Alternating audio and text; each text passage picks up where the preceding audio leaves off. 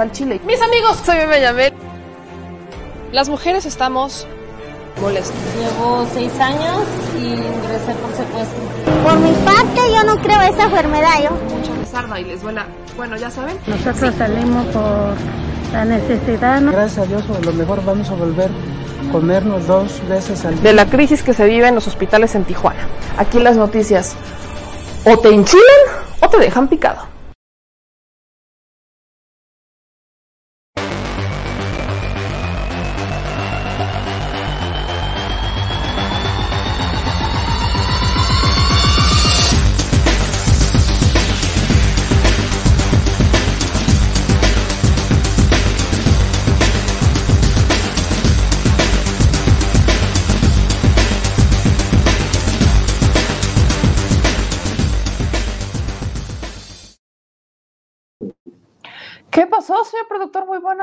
Muy buenas. ¿Cómo está usted? Muy bien, ¿y usted? Excelente, señor productor, excelente, señor productor. Lo veía ahí como un poco en, en la movida. Siempre ando en la movida. Siempre anda en la movida. Excelente. La movida sí me gusta. A no ser un programa. Señor productor, por favor. Vámonos. Muy bien, gracias por darme su, su apoyo, ¿eh? señor productor. Qué amable. Muy buenas noches, amigos. ¿Cómo están? Oigan, bienvenidos a un viernes más de Al Chile, un viernesito sabroso donde va a haber debate más al ratito con el doctor Ángel Valderas Puga y Ramsés Pech, dos opiniones extremadamente opuestas. Así se los voy a plantear. Este sí será un debate un poco más técnico, con cifras, ambos analistas del sector energético, pero pues de diferentes opiniones, diferentes posiciones. Hemos platicado con cada uno en este espacio ya hace algunas semanas más con, el, con Ramsés Pech, pero y más recientemente con el doctor Valderas Puga, quien le, le agradeceré, le, le, agradezco infinitamente que haya eh, hecho un espacio para poder estar en este debate más al ratito. Entonces, vamos a ir calentando los motores, vamos a ir calentando los motores porque se va a poner sabroso. Veo sus comentarios y andan como muy, andan como muy bélicos. Lo voy a, andan como muy bélicos. Es viernes, ya están estresados. Es viernes previo a Semana Santa, quiero pensar que por eso estamos así de bélicos, ¿verdad? Porque ya queremos descansar de estar en nuestras casas, para estar más en nuestras casas, porque COVID, ¿no? Nada que una lipus no pueda relajar. Nada que una lipus, como dice también el doctor Héctor, eh, eh, Héctor L. Frisbee, Ah, pues así, sí. Así, chiquito, Claro, pues es 40 mililitros, 30. 30, Es una onza. una onza. Gracias, señor. Qué bueno que se lo mire, que está para examen. Está para examen, señor productor, está para examen. Pues mis amigos, mientras empezamos con este programa y en lo que se conectan nuestros invitados para ir calentando los motores, hay mucha información y no podemos dejar de hablar sobre el INE y tampoco podemos dejar de hablar sobre qué, qué, qué pasa, señor productor. ¿Le aviento la hamburguesita? Porque aquí tenemos la mitad de la hamburguesita. Ni carne tiene ya. No, nunca tuvo carne, es vegetariana, de quinoa, De, de quinoa, siempre, su favorita. Pues, es que le encanta la hamburguesa de quinoa, señor productor. Cuando lo vean, regálenle una quinoa. Uy, se vuelve feliz. Pues amigos, antes de que iniciemos, ayúdenos a compartir la transmisión en vivo. Yo les agradezco infinitamente el apoyo que nos están dando y que nos estén siguiendo, que nos etiqueten y que se informen aquí, como muchos otros espacios. Acuérdense que siempre decimos que no es nada más para que nos vean a nosotros, es para que se genere una opinión propia y buscamos hacerlo con una dinámica distinta, más platicadito, más relajadito, aquí más llevadero, más el viernes, ¿no? Eh, miren, si YouTube nos permitiera poner música, nos estaríamos echando unos cumbiones, pero señores cumbiones, pero con eso de que YouTube nos sanciona por poner música y el tema de los derechos y cosas así, pues mejor nos abstenemos y estamos con la música mentalmente mentalmente. Antes de que iniciemos con la información previa al debate que ustedes ya han tildado de bélico y por el que están haciendo apuestas, pues les agradecería infinitamente que se suscriban al canal. Ahora sí que esta, esta parte es importante, les agradecería muchísimo que nos ayuden con estas tres cositas por aquí. Suscríbanse, activen la campanita y manitas arriba. Los que nos están viendo en Facebook es muy importante para nosotros, pues que reaccionen, que comenten, que lo compartan, ya no solo en el chat desinformador de las tías de WhatsApp, también en el de los tíos y tías de Telegram y en los de los vecinos. Se me había olvidado compartirles que sí, tenemos que cambiar la dinámica, el chat desinformador de la vecindad, el chat desinformador de la comunidad. Ese chat desinformador está, el del barrio, el chat desinformador del barrio está, pero preocupante, preocupante, sobre todo con el tema del COVID, muy preocupante. Así que ustedes díganme, ¿dónde ven más desinformación? Creo que es una buena pregunta de viernes. ¿Dónde ven más desinformación? ¿En las redes sociales como Facebook, Twitter o YouTube? o en los chats de Telegram, de WhatsApp, si es el de las familias o es el de los vecinos. Díganos en dónde ven más desinformación, porque aquí acuérdense que también hay que darle duro con eso. Eh, voy saludándolos a todos ustedes. Eh, dice Maco Herrera, dice, aprendo mucho contigo, meme. No, pues muchas gracias. Mi querida Maco en Facebook nos manda mensaje. Edith Hernández nos dice, no queremos aclarar luz en Monterrey, de plano se puede perder esa pésima decisión. Miren, con todo y todo, lo declara luz, con todo y todo, parece que es la carta más fuerte de Morena en la entidad. ¿eh? Con todo y que mintió y etcétera, etcétera, parece que sigue siendo la carta más fuerte eh, de Morena en Nuevo León. Dice Ivette, eh, si no empieza, si no empieza, que mi querida Ivette Cocoap. Saludos a Mauricio Gama, a Juan, a Jacinto. Este, acá nos dicen, aquí dice algo que aquí ponemos música punchis, punchis. Pues, señor productor, ¿valdría la pena hacernos un rapcito? Así, punchis, punchis. No sé, piénselo. No sé, usted, yo, un rap, piénselo. La producción, la gente. Ok. Eh, buenas noches, nos dice Román Rubalcaba. Juan Carlos, ayer te extrañamos mucho. Una vez a la semana no hace daño, ¿eh? Una vez a la semana no hace daño. Dice Coctemoc que él se ha de desinformar o ve más desinformación en las redes sociales de los medios masivos. Esta parte es importante. Redes sociales de los medios masivos. ¿Y sabes por qué? Cuéntame, señor productor. Seguramente porque es que siempre hay una separación entre la parte editorial de los medios tradicionales. Si hablamos de televisión, los que manejan televisión es un equipo y los que manejan digital es otro. Y muchas veces no se comunican la información. Menos van a estar contestando alguna duda que tenga la gente. Por eso es que se, se interpreta ahí la, el relato. Totalmente de acuerdo, estoy, estoy de acuerdo con esto. Acá nos dicen más de ustedes que chat de desinformación de los amigos, Javier Gutiérrez, pues, ¿qué amigos tienes? Qué feo que sean así, ¿eh? Qué feo que sean así. Dicen por acá, Pues es que los amigos son los que también dicen, es que supe de un amigo del primo que no sé qué, entonces ahí se van pasando la información sin corroborarlo. Sharon Ruiz dice, por favor menciona que mi población está en crisis. Eh, ¿De dónde eres, mi querida Sharon? Para darnos un poquito más de sentido. El Luisillo dice, aparte de ver mentiras y fakes, veo y leo y escucho noticias a medias o silencio total de los medios. Sí, ahí también entra el tema editorial, las agendas de los medios. No hay un piso parejo, no es informar por informar, es única y exclusivamente por darle, por darle fuego a lo que ellos consideran agenda. Y hablando de agenda, hablando de agenda, dice Rogelio que salgas en cámara, el ingeniero en productor. No, hombre, señor productor, ahí está. No, hombre, señor productor, este es el, el programa del misterio, ¿eh? La oreja. Señor productor, pues ya, vamos a, vamos a empezar, amigos, porque esto se va a poner sabroso. A ver, el día de ayer, efectivamente, contra mis pronósticos, y hay que decirlo así, el Instituto Nacional Electoral le retira la candidatura a entre 60 candidatos a Félix Salgado Macedonio.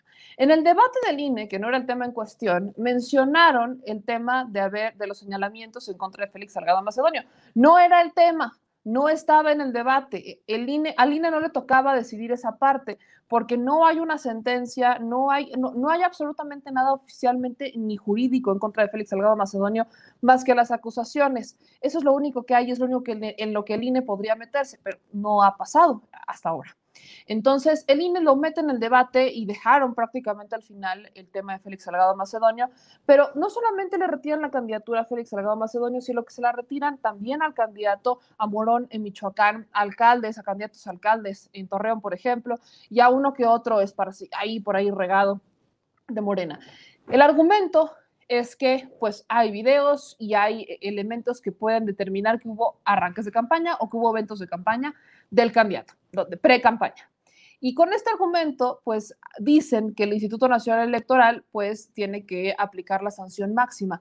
Cuando seamos justos, en una perspectiva no ha ocurrido así en, sesiones pasadas, por ejemplo. Yo no vi que sancionaran al PRI por uso indebido de recursos públicos en campaña. Yo no vi que sancionaran al PRI por hacer pre-campaña anticipada. Yo no veo que sancionen un partido de acción nacional con un Ricardo Anaya por hacer pre-campaña, eh, porque es del Partido Acción Nacional. Yo no veo a todas estas personas que han hecho una campaña constante, yo no veo que sancionen a Samuel García de Movimiento Ciudadano porque hizo pre-campaña desde hace mucho tiempo. El señor se salió del, eh, dejó, el Senado, pidió licencia en el Senado para comenzar su proyecto en Nuevo León para irse a la gubernatura y no veo que lo sancionen. ¿Por qué no lo sancionen? Porque, insisto, al INE no le preocupa que digas, le preocupa que digas algo. ¿A qué voy con esto? Al Instituto Nacional Electoral no le preocupa si le dices que eh, no te gastaste nada. Lo que le preocupa es que informes a lo que digas algo. Ese es el tema con el Instituto Nacional Electoral. También es el tema con transparencia. No les importa mucho lo que digas, les importa que simplemente digas algo como por cumplir con la norma. Pero en el caso particular de los candidatos, en, esta, en estos tiempos ya se pusieron rudos. Digamos que de la nada les surge la voluntad a los, a los consejeros del INE les surge la voluntad de aplicar la ley como no la habían aplicado en un tiempo pasado. Ahora, esto no exime que Morena tendría que haber eh, enviado sus informes de gastos o no gastos de precampaña, tomando en cuenta las fechas límites, pero es un tema de interpretación, porque la interpretación de Morena es que su proceso aún no ha terminado. Y mientras ellos no terminen el proceso, pues con la pena, no han terminado el proceso que van a informar si es un proceso del partido, no es un proceso unilateral, es un proceso que realiza el partido a nivel nacional. Entonces, con esa carga, el partido a nivel nacional argumenta que pues no tendrían por qué informar en este momento particularmente sobre estos eh, candidatos, sobre todo en aquellos cuyos procesos se fueron alargando por unas o por otras. El argumento del INE es que hay tiempos legales. Y aquí el tema es cuestión de tiempos, la interpretación, a ver quién interpreta mejor. ¿Qué esperamos de lo que ocurra acá? Lo que siempre pasa, que el tribunal le corrija la plana al Instituto Nacional Electoral por no haber hecho la chamba cuando podía hacerla. Porque si se dan cuenta, en todos estos debates, el INE eh, se, se le ha criticado al INE por no haber hecho la chamba cuando tenía los elementos para hacerla y por dejar que todo pase y llegue hasta el final y entonces decidir cuando ya estamos en tiempos donde no se puede prevenir, donde ya simplemente hay sanciones y hay consecuencias finales. Eso es lo que ha hecho el tribunal últimamente. ¿no? El tribunal ha corregido la plana y no solamente es corregir a la plana, reconoce que hay fallas, porque sí reconoce que hay fallas en los partidos, en sus recursos, e, etcétera, pero recurre a hacerle una crítica al Instituto Nacional Electoral por no hacer su trabajo en tiempo y forma, por no agotar hasta el último de los recursos que les competen a ellos para que no sean turnados los elementos del tribunal se está abusando de esta figura del tribunal porque el tribunal es el árbitro del árbitro, ¿no? El, que, el único que tiene aquí la posibilidad de supervisar y de observar al INE es el tribunal. Son ellos los que le corrigen la plana al Instituto Nacional Electoral. Pero mientras estas cosas pasan, mientras aquí tenemos muchos dimes y diretes, en Guerrero, pues ya empezaron las movilizaciones. Félix Salgado Macedonio, desde que se enteró que esto podía pasar. Desde que se enteró Félix Salgado Macedonio que estaba eh, su candidatura en, pendiendo de un hilo, porque estaba justamente el anuncio, el proyecto de retirarle la candidatura, pues habla de que iba a haber manifestaciones, ¿no? Y dijo que no se van a dejar. Así que vamos a ver justamente cómo es que Félix Salgado Macedonio advierte de estas movilizaciones pacíficas y eso también podríamos considerarlo un acto de campaña, pero una campaña que se le va encima al INE. Arrepentir, ¿verdad? Como dijo aquel, se van a arrepentir, pero se van a arrepentir, ¿verdad? El trife hará justicia al pueblo de Guerrero. Miren, todos tranquilos serenos. Pero sí nos vamos a movilizar de manera pacífica. Yo ahorita ya los encontré ahí afuera, ya con sus cartulinas. INE, te equivocaste. Estamos con Félix. Ya están en todo el estado. Ahorita nos están enseñando las fotos y los videos. Ya están en todo el estado. Mañana hay que movilizarse, hay que intensificar en los puntos carreteros, en los cruceros. Ahí las mujeres del quemado confiamos 100% en Félix Salgado. INE, la regaste, como siempre. INE, te equivocaste. En Guerrero, el pueblo ya decidió. Y, este, y entonces así vamos a estar trabajando estos días. Yo aún no he sido notificado. De aquí me voy a Coyuca de Benítez. En cuanto me notifiquen, yo ya suspendo los actos públicos de campaña, ya no podré salir. con mi equipo de abogados. El doctor Marcial es doctor en Derecho Electoral. Él, junto con los abogados, van a encabezar la defensa y ante el trife de nuestra candidatura, puro doctorado en Derecho Electoral. Y ellos son los que se van a encargar de que nos vuelvan a regresar la candidatura. Ahorita el INE ya no las quitó, ya dijo Félix, ya no es, pero no me ha notificado. En tanto no se ha notificado, sigo siendo. Y ya que me notifican, ya le paro. Pero nosotros nos vamos a la impugnación, nos dan cuatro días para impugnar, ahí nos vamos a poner a trabajar y esos cuatro días ustedes están trabajando, movilizados en la protesta. Ese es Félix Salgado Macedonio haciendo un llamado a movilícense él legalmente, en cuanto se le notifica que se le retira la candidatura, no puede hacer más actos de campaña. Así que tiene que trabajar justamente en esa defensa en la que van a apelar, porque es justamente el proceso de impugnación, y le hace un llamado a la ciudadanía para que se empiecen a manifestar. Ese llamado, insisto, no se hizo esperar mucho, porque como bien dijo Félix Salgado Macedonio desde ayer, ya estaban movilizándose. Ya había movilizaciones para aquellos que habían escuchado esto. Vean nada más, mis amigos, cómo es que la gente ya estaba eh, empezando a movilizar de forma pacífica, haciendo un llamado en contra del INE. ¡Aquí y allá! ¡Félix ganará! ¡Adelante! ¡Adelante! ¡El pueblo se levanta!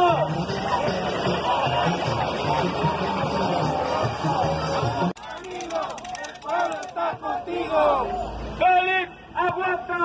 ¡El pueblo se levanta! ¡Félix, aguanta! ¡El pueblo se levanta! ¡INE, entiende! ¡El pueblo se vende!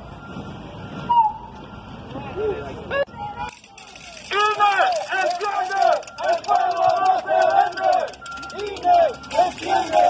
¡El no se!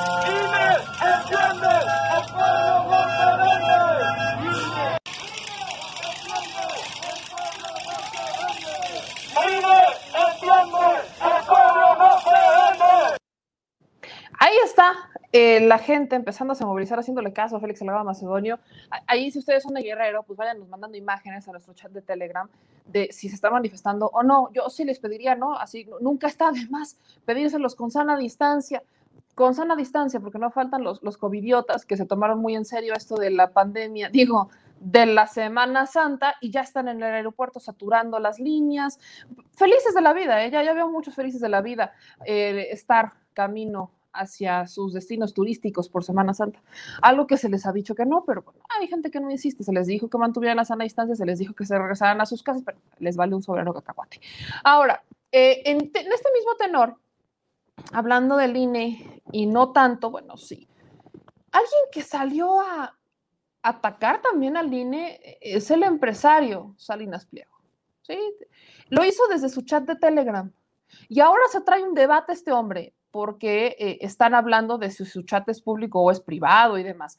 En su chat de Telegram, Salinas Pliego dijo que eh, el INE debía morir. Que desde su perspectiva, pues el INE debe morir pronto. En este chat, en un mensaje en redes sociales, dijo que iba a ampliar su opinión y que la pondrá en debate en Twitter el próximo lunes, pero dijo eh, que él tiene todo el derecho a opinar lo que se le dé la gana, que no es un llorón. Ya saben cómo anda Salinas Pliego últimamente.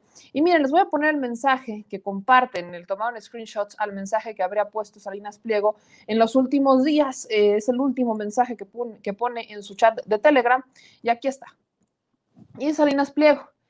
En los últimos días he estado escuchando el tema del INE y me puse a investigar, a informarme, a preguntar y me gustaría darles mi opinión. Muchos pueden no estar de acuerdo, pero como les digo, es mi opinión. Y se las comparto el lunes de forma amplia y la debatimos en Twitter. Y voy a terminar de redactar un documento que inicié ayer. Por lo pronto yo creo que el INE debe morir pronto. El día que Salinas Pliego sale a decir esto, yo vuelvo a reafirmar que yo no creo que el INE deba de morir. Lo que yo creo es que el INE se debe de reformar. Eso sí lo creo y lo creo ampliamente. El Instituto Nacional Electoral necesita reformarse. ¿A qué me refiero? El INE necesita, necesita una reforma. Eh, una reforma electoral, urgentemente. Una reforma electoral en donde los consejeros del INE sean elegidos por el pueblo, para que le respondan al pueblo. Porque mientras sigan siendo elegidos por los políticos y sigan siendo considerados como de este círculo eh, privilegiado, como este círculo de, de poder, ¿no? Este círculo rojo de la política, nunca van a asumir su responsabilidad para con la gente. Se sienten superiores, se sienten los maestros, los autoritarios, se sienten como los que tienen la verdad absoluta y los que saben porque son expertos en la materia, pero están vinculados a los partidos políticos, no a los ciudadanos. ¿A quién le debería de responder el Instituto Nacional Electoral? A la gente. ¿Para quién es el árbitro el INE? Para la gente. ¿A quién? Le? A la gente.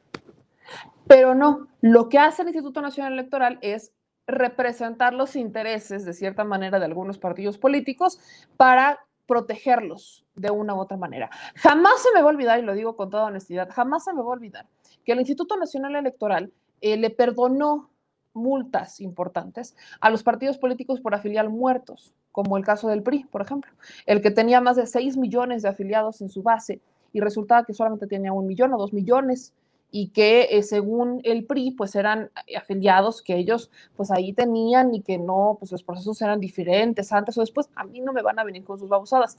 Lo que pasa es que se han hecho de, los, de las credenciales de elector de, las, de los programas sociales, eso tampoco me lo cuentan, yo lo vi, se hacen de las credenciales de elector de los programas sociales y como tienen a los movilizadores, los líderes de las colonias y todo esto, que son los que antes recibían estos presupuestos, hagan de cuenta que un programa social X llegaba a la colonia era gestionado por una persona, un líder de la colonia, y esta persona pues llevaba las credenciales de lector de los presuntos beneficiarios del programa, le sacaba una cantidad de copias absurdas, gestionaba el programa, el dinero le caía a esta persona todo con el apoyo de un político y con este apoyo, pues esa persona se hacía de su lanita y compraban votos con anterioridad. Así es como se hacía el voto duro. Tampoco es, el, no estoy descubriendo el hilo negro.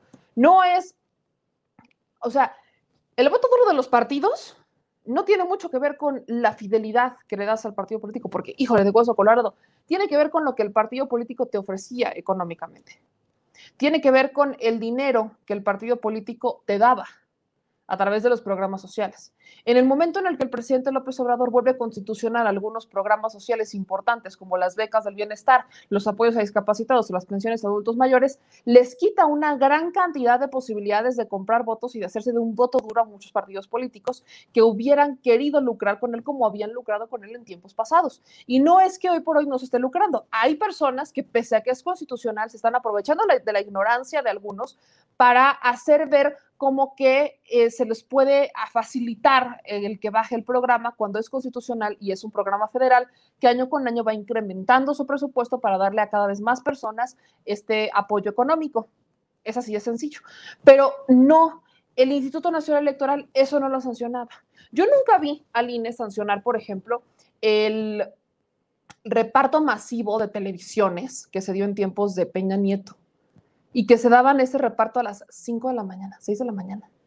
Y repartían así a manos llenas desde Cedesol y Ceratu ese tipo de pantallas y demás, ya sabes, esas pantallas que traían ahí sus logitos, y las repartían en tiempos electorales, por supuesto. Pues a cambio de una tele que esperaban. Hay mucha gente ignorante que a cambio de una tele votaba por ellos, sí. Pero bueno, el tema hoy es justamente que yo no creo que se necesite desaparecer al INE. Se necesita un INE que le responda a la gente que le responda a la banda. Se necesita un INE que, aunque tenga diferentes posturas, pues elija de forma democrática. Que el INE también gaste recursos en una elección interna, en que se le informe a la gente y se hagan debates. Así como se organizan las elecciones, que se organizan elecciones para elegir a los representantes del Instituto Nacional Electoral, para que al menos la gente tenga certeza de que aquellos que están ahí es gente que les va a responder a ellos los perfiles, por supuesto, con experiencia, que se les tengan que hacer exámenes, que prueben su exper experiencia electoral, que prueben su experiencia en el campo. Muchos de estos consejeros muy poco probable fueron funcionarios de casilla, muy poco probable fueron representantes de algún partido político ante el Instituto Nacional Electoral, fueron representantes de partidos muchos, sí, pero no como tal estuvieron en el meollo del asunto, no estuvieron en el campo de guerra. ¿Cuántos de estos consejeros ustedes creen que fueron capacitadores electorales? ¿Cuántos de ustedes, de estos eh, consejeros, consideran que estuvieron a ras de suelo supervisando elecciones a ras de suelo, viendo cómo estaban los problemas en las casillas, identificando cuáles eran las fallas que les hacían a los capacitadores electorales, porque no los capacitan bien muchas veces y ahí viene un gran problema. ¿Cuántos de ellos consideran que han ido de los ahorita consejeros, de los grandes consejeros, ¿no? Que fueron a ver cómo se capacitaba a los funcionarios de casilla, o sea, a los vecinos. Eso es lo que les falta conocer, la operación diaria. Conocen la parte técnica, la instruyen, se hacen de oídos de lo que les dice, lo que les dijeron, lo que les dijeron, pero nunca lo han tomado de primera mano. Y mientras no tengan ese escenario de primera mano, desconocen en gran medida los problemas que existen. Entonces, mientras los desconozcan, va a haber un gran tema. Ahora, en este mismo debate, ¿qué es lo que también requiere el Instituto Nacional Electoral? Gente honesta y gente que no tenga ataduras políticas. Gente que sea capaz de criticar a uno, pero también de criticar a otro, de aplicar la ley pareja, de sancionar a uno, pero sancionar a otro, con exactamente la misma regla y las mismas leyes. No con un tema sancionas a uno y con otro tema no sancionas a otro, porque aparentemente desde el INE se, está, se ha estado orquestando un tipo de estrategia, una como estrategia, en donde lamentablemente esta estrategia es para beneficiar a uno u otro candidato y o a uno u otro interés político. Y hoy nos queda claro que ese interés político pues tiene que ver con el tema de los sueldos. Estos consejeros se apegan mucho a la ley, pero interpretan también la ley apegándose al criterio de ganar más que el presidente de la República cuando eso ya es inconstitucional. Y ahí sí se agarran de los amparos porque dice la Constitución también que no puedes bajar el sueldo a nadie pero también dice la Constitución que no puedes ganar más que el presidente. Entonces, se tienen que ajustar los sueldos y no se ajustan. El equipo de comunicación de Lorenzo Córdoba es un equipo bastante caro y muy vinculado al PRD. ¿Por qué Lorenzo Córdoba tendría que estar vinculado al PRD y tener gente vinculada al PRD? No, señores, no hay que desaparecer al INE, hay que reformarlo. Necesitamos un árbitro electoral que ponga un piso parejo para las batallas campales que se dan y más en estos tiempos, donde lo que se busca es destruir a unos y a otros también. Eso es lo que hace falta y seamos, seamos honestos. Acá en sus comentarios, yo sé que hay muchos que me dicen, ¿cómo podemos destruir al INE? No se puede, eh, nosotros no podemos, eso solo lo pueden hacer los diputados y es un tema que ya se está debatiendo. Ahí es un gran tema porque también a los partidos políticos, particularmente Morena. Morena tuvo interés en hacerlo. Hoy se lamentan esto. Hoy ya están lamentándose el no haber hecho una reforma electoral. Pudieron haberla hecho en septiembre. Ese era el momento para hacer una reforma electoral, para abrir el debate en septiembre, para que entonces aplicara en este proceso electoral. Aquí es cuando teníamos que ver una reforma electoral y no la hicieron. No quisieron hacerla. Hoy se arrepienten y ahora hablan de hacer cambios pero también lo advierte incluso un Noroña. El proceso ya inició. Ya no es así como que digas, ah, vamos a hacerlo tan fácil. No, hay que abrir el debate y hay que hacerlo, pero ya no es como que lo podamos hacer en este momento porque pues ya inició un proceso y lo que se apruebe en este momento cobrará vigencia post elecciones. Es la norma. Una norma que ni siquiera respetó el INE, por cierto, porque ellos se apegaron al criterio de no podemos hacer leyes, pero podemos hacer acuerdos internos acuerdos que antes no respetaban, como el de la sobrerepresentación. Ahora el INE va a aplicar la máxima que siempre ha estado con la Constitución, que no aplicaban antes. No tenían que hacer un acuerdo, tenían que aplicar la regla como viene en la Constitución. Y listo. Pero no, querían otro candado para poder justificar quitarle representación a unos y dársela a otros. Cuando la Constitución ya marcaba una regla y ellos no la han respetado. Es el problema con el INE que mientras no tengan un órgano que de verdad los supervise y los presione como los ciudadanos, porque tienen al tribunal, al trife, mientras no tengan, bueno, al Tribunal Electoral del Poder Judicial, del Poder eh, Electoral, pues, Tribunal Electoral, mientras no tengan a un órgano que los presione, como los ciudadanos, a un órgano ciudadano que los observe, que los sancione, que los presione, mientras se sigan sintiendo así de impolutos, no van a cambiar. Y quiero terminar este segmento respondiéndoles esta pregunta que también muchos me han hecho. ¿Por qué voy a salir a votar entonces si el INE hace lo que quiera? Y eso es lo que quiere. El INE lo que quiere es que no salgan a votar las personas que deberían de salir a votar. ¿Por qué? Porque tiene menos chamba y porque tiene más oportunidad de taparle un ojo al macho, taparle el sol, un dedo, tapar el sol, el sol con un dedo y entonces decir, aquí están los ganadores y avalar fraudes. Ojo, el INE no genera el fraude, el fraude lo avala el INE. Eso es lo que pasa. El fraude se hace en las casillas. El fraude se hace con los funcionarios de casillas el día de la votación. Por eso yo los exhorto y los voy a seguir exhortando a ser observadores electorales. Eso es algo a los que los voy a seguir que los voy a seguir exhortando de forma infinita y a que también presenten sus denuncias aquí, insisto, presenten sus denuncias ante el INE. La cantidad de veces que nosotros nos quejamos del INE no es proporcional a la cantidad de denuncias que tiene registradas el INE. Por eso tampoco actúan, porque urge presión ciudadana. Y yo, mientras los diputados hacen lo que quieran hacer, mientras ellos están entre sus dimes y diretes, lo que nosotros tenemos que hacer como ciudadanos es agarrarnos de los elementos que ahí tienen, que han estado medio ocultillos para algunos, para presionar a este órgano electoral. Eso es lo que hay que hacer. Y aquí está apareciendo en pantalla justamente cómo denunciar delitos electorales. Si les quieren comprar el voto, si los están eh, extorsionando para que los presionan, los amenazan, grábenlo, graben, tomen fotos. Aparte de evidenciar y exhibir en redes sociales, háganlo a través de la institución. El INE no se mueve si no tiene una denuncia formal. Podrán subirlo a redes sociales, pero si no hacen una denuncia formal y no les llega al Instituto Nacional Electoral, van a ser como que no la vieron, aunque la viralicen los medios. No le van a hacer caso hasta que exista una denuncia formal. Y ustedes, nosotros, yo, Juan Pueblo, podemos denunciar mandando un oficio, hablando por teléfono o a través de un correo electrónico. Y lo podemos hacer de forma anónima. Para aquellos que me decían, es que no se puede, podemos hacerlo de forma anónima y explicar por qué lo hacemos de forma anónima. Claro que podemos. Y hay que dar la mayor cantidad de detalles posibles. Lugar, dónde, cómo, cuándo, por qué, quién, fotos, videos, todo lo que quieran exhibir en redes sociales, hagámoslo también en el INE. Ahí está apareciendo en pantalla, porque es la única manera en la que vamos a empezar a hacerle ver al INE que estamos inconformes con ellos y que sabemos que han avalado fraudes pero se los vamos a hacer ver con los pelos de la burra en la mano.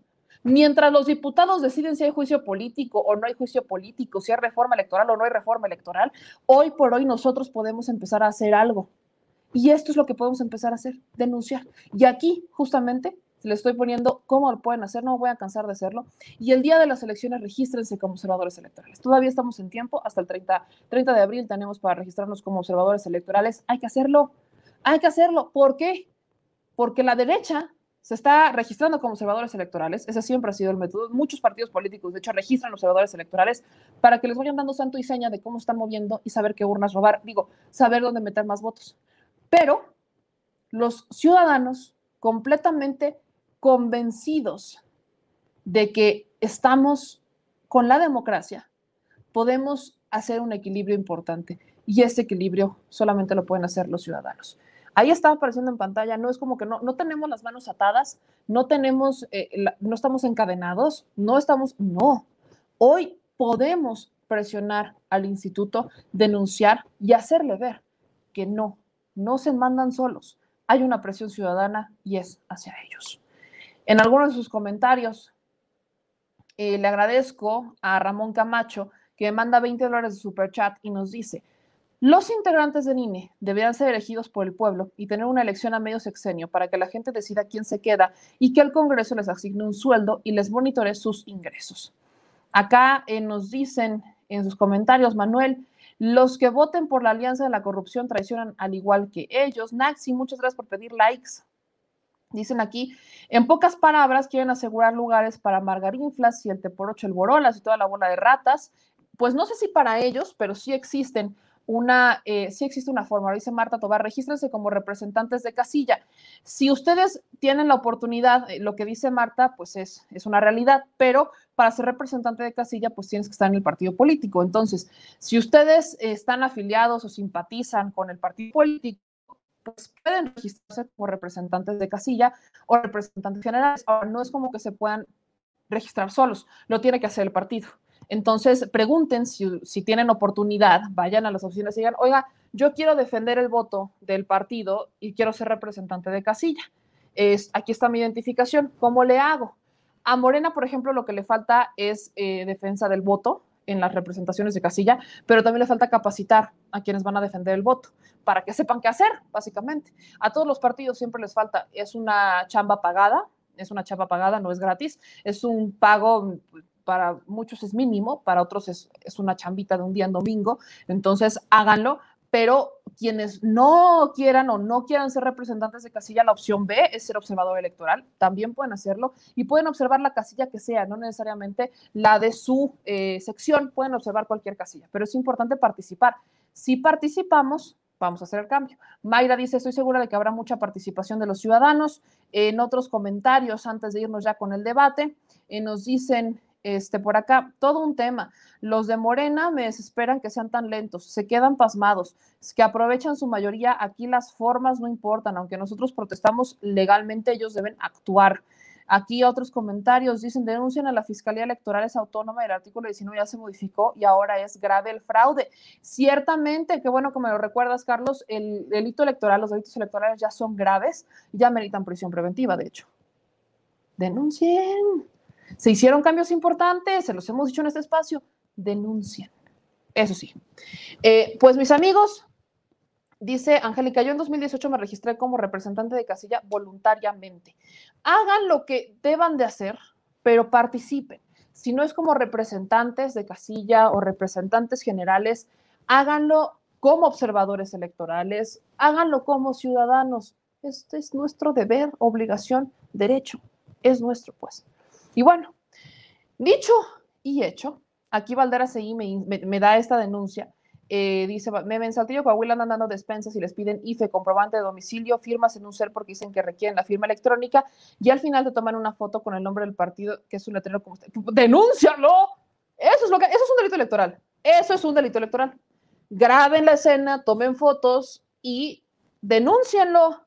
Eso es lo que hay que denunciar. ¿A dónde lo pueden denunciar? Lo pueden denunciar en la Fiscalía especializada en delitos electorales directamente, Ministerio Público, Fiscalía, o denúncienlo en línea o denúncienlo en ambas. Y aparte exhiban las redes sociales. No les digo que no exhiban redes sociales, hagan todo el combo, todo el combo. Haciendo todo el combo tenemos una mayor garantía de que esto prospere y guarden, por supuesto, es importante, los folios, si van a hacer denuncias, los folios, los comprobantes de que hicieron denuncias. Eso es lo que los van a parar a la hora de decir, ah, no hay denuncias, ¿y esto qué es, compa?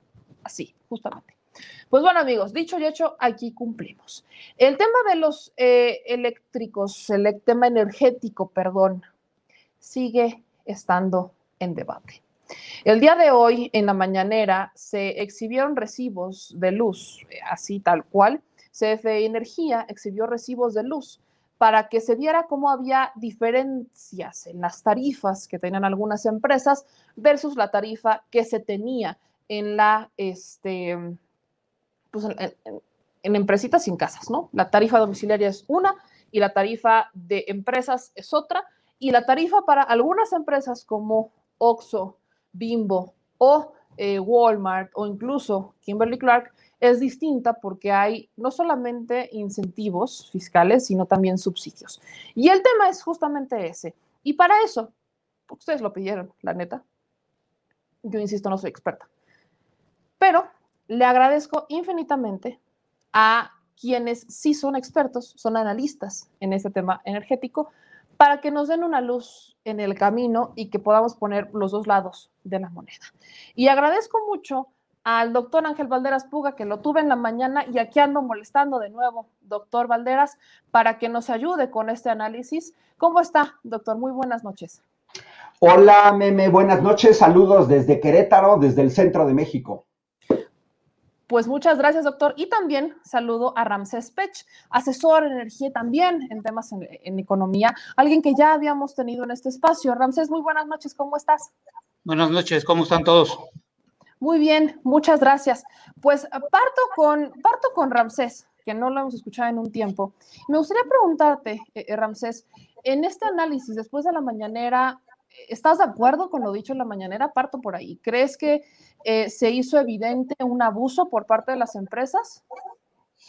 Más bien dicho, yo creo que debe haber una reestructuración en cuanto a la forma de la explicación que dio la Comisión Federal de Electricidad, porque revolvieron tres mercados.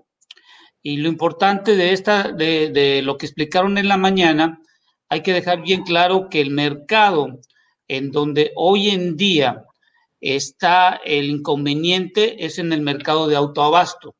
Y en el mercado de autoabasto, eh, empresas que ya se han mencionado, Bimbo, Oxxo y Walmart, en su momento dado tenían un acuerdo con la Comisión Federal de Electricidad y eso lo voy a llamar yo como un tipo SWAT, es decir, que la empresa generaba en un punto y la Comisión Federal de Electricidad le entregaba en otro la electricidad y las tarifas de transmisión estaban por debajo de lo que debería cobrarse en su momento dado.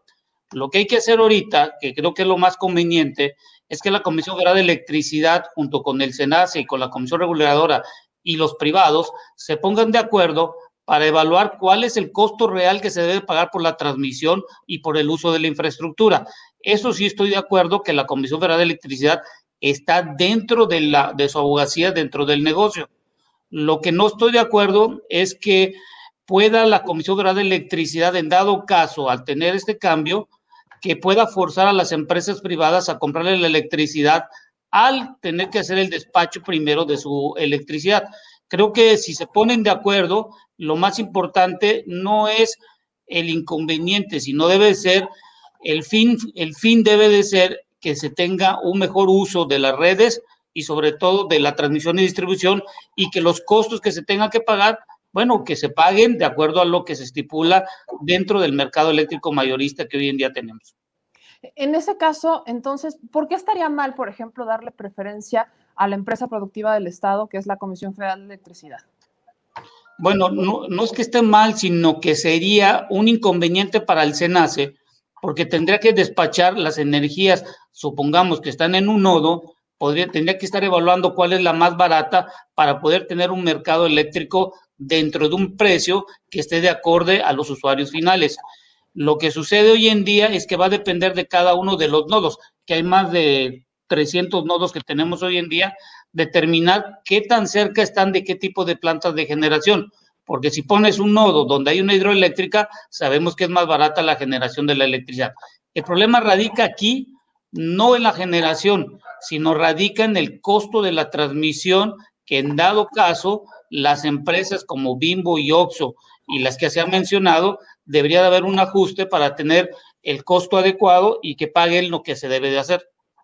Ahora, doctor Valderas, ¿cuál es el rol entonces de la CENACE y, del CRE en este tema? Pues pareciera como que no han hecho su chamba. ¿Cuál ha sido el trabajo de estos dos para que no se abuse por parte de las empresas o no, o no regulan o no funcionan o qué pasa?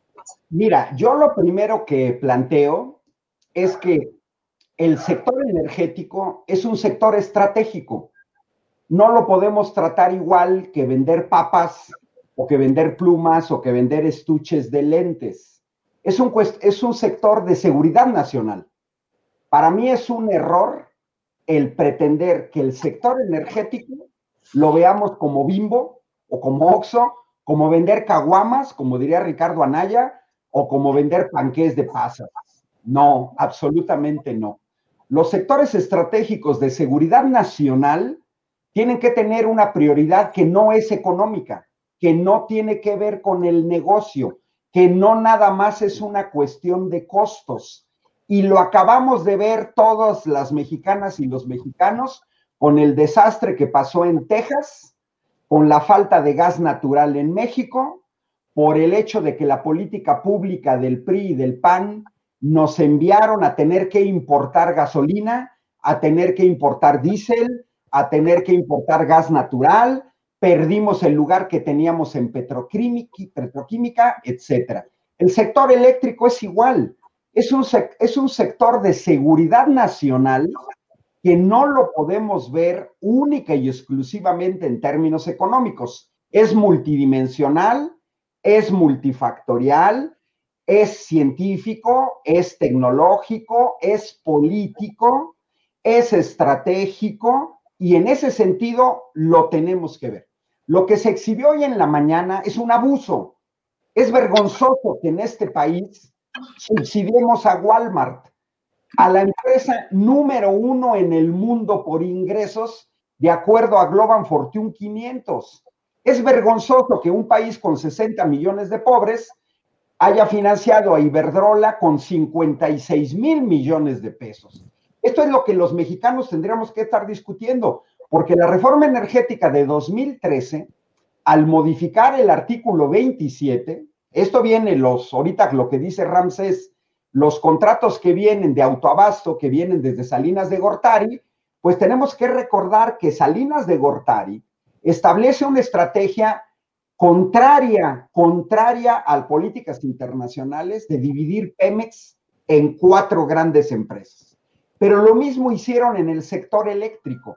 Empiezan a introducir una serie de organismos pseudoautónomos, porque también tendríamos que ver quiénes dirigen SENACE, la CRE, y fueron puestos por los presidentes en turno, por los y las secretarias de energía en turno, que hoy una enorme cantidad de estos personajes están contratados con empresas extranjeras.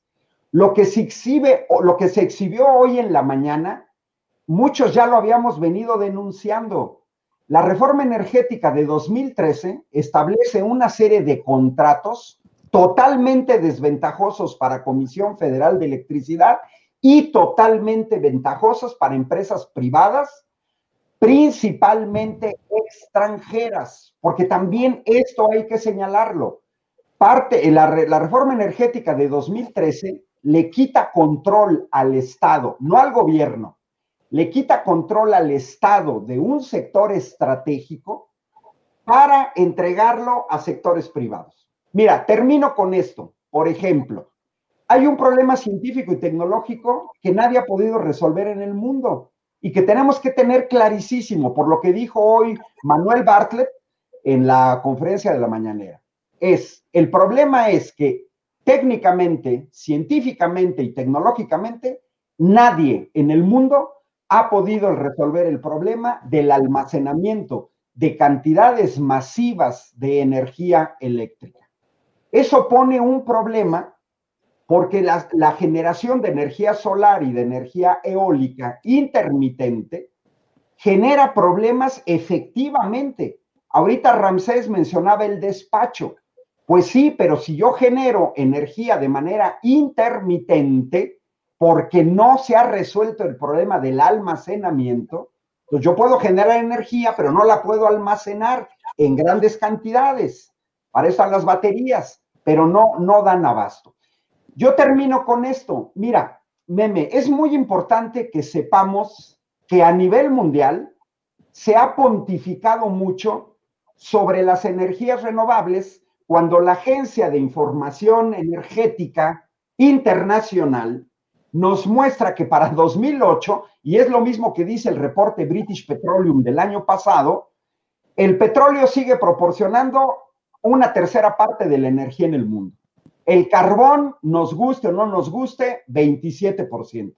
Gas natural, 23%. Nuclear, 5%. Y las que son renovables y que son eh, limpias, está considerada la hidráulica, los biocombustibles, la solar y la eólica. Es decir, estamos hablando de un 12%, 15% máximo. Es decir, todavía el 85% del funcionamiento del mundo se maneja por petróleo, carbón y gas. Si Comisión Federal de Electricidad no hubiera utilizado carbón, petróleo, combustóleo para cubrir la falta de gas natural, las pérdidas de los industriales del norte del país se habrían multiplicado. Es decir, tenemos que ver todo el panorama. Desde mi perspectiva, y con esto termino, yo soy de los que sostengo que tiene que haber una empresa pública que tenga un control preciso de las políticas públicas energéticas, porque de otra manera estas cientos de empresas privadas que tenían prioridad en el despacho, con lo que se exhibió en la mañana, no, no, yo no concibo, sinceramente, no concibo como mexicano me molesta que Bimbo pague un peso por kilowatt hora, que pague Walmart un peso con kilowatt hora, y lo mismo Oxo, cuando es la empresa número uno en el mundo, tiene ingresos del orden de 11 billones de pesos Walmart, es verdaderamente vergonzoso e insultante que los estemos subsidiando a Walmart. Termino. Justamente a ese tema quiero ir. Eh, leo de las notas que, nos manda eh, Ramsés, y, y, retomo la primera parte. Argumenta que hay una confusión por parte de la Comisión Federal de Electricidad porque no es lo mismo la tarifa doméstica que estas empresas, eh, los recibos de autoconsumo. De hecho, dice, eh, primero las empresas que consumen electricidad están bajo un contrato o son parte de auto, su, auto, su, autoabasto tienen y usan equipos de diferente tensión para su funcionamiento, 220 a 440 volts. La parte doméstica de 110 a 220 volts en forma general promedio. El recibo de tarifa doméstica no es el mismo que usan en los contratos de autoabasto, debido a que son contratos bilaterales en función del consumo de energía con base en la tecnología que se produce. Pregunto y me voy al tema del subsidio. ¿No sería entonces lógico que quien tiene la oportunidad de tener tecnología para eh, generar estos contratos de autoabasto que les generarían una menor, eh, un menor gasto de electricidad, reciban un menor subsidio versus la tarifa del ciudadano de a pie que no tiene el dinero para poner sus propios, ni su subestación, ni un generador eh, de energías limpias, por así decirlo, que no tiene el recurso para buscar la forma de hacer lo que hacen las empresas privadas. ¿No sería justo que entonces se le diera un mayor subsidio al ciudadano en vez de al empresario y que las tarifas fueran al revés, Ramsés?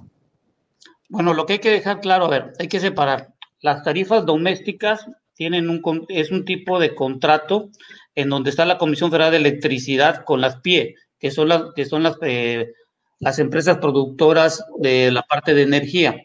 Lo que hay que dejar bien claro, en la tarifa doméstica, el único que está facultado para generar y suministrar la electricidad es la Comisión Federal de Electricidad en la parte doméstica.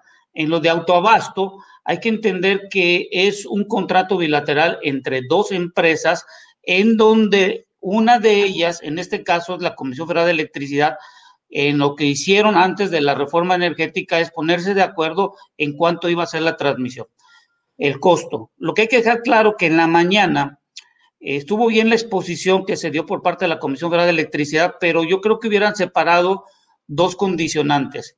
El recibo de la luz de una tarifa doméstica va a depender mucho de la locación, la parte geográfica y sobre todo el tipo de tarifa. Sabemos que hay desde la tarifa 1 hasta la tarifa 1D.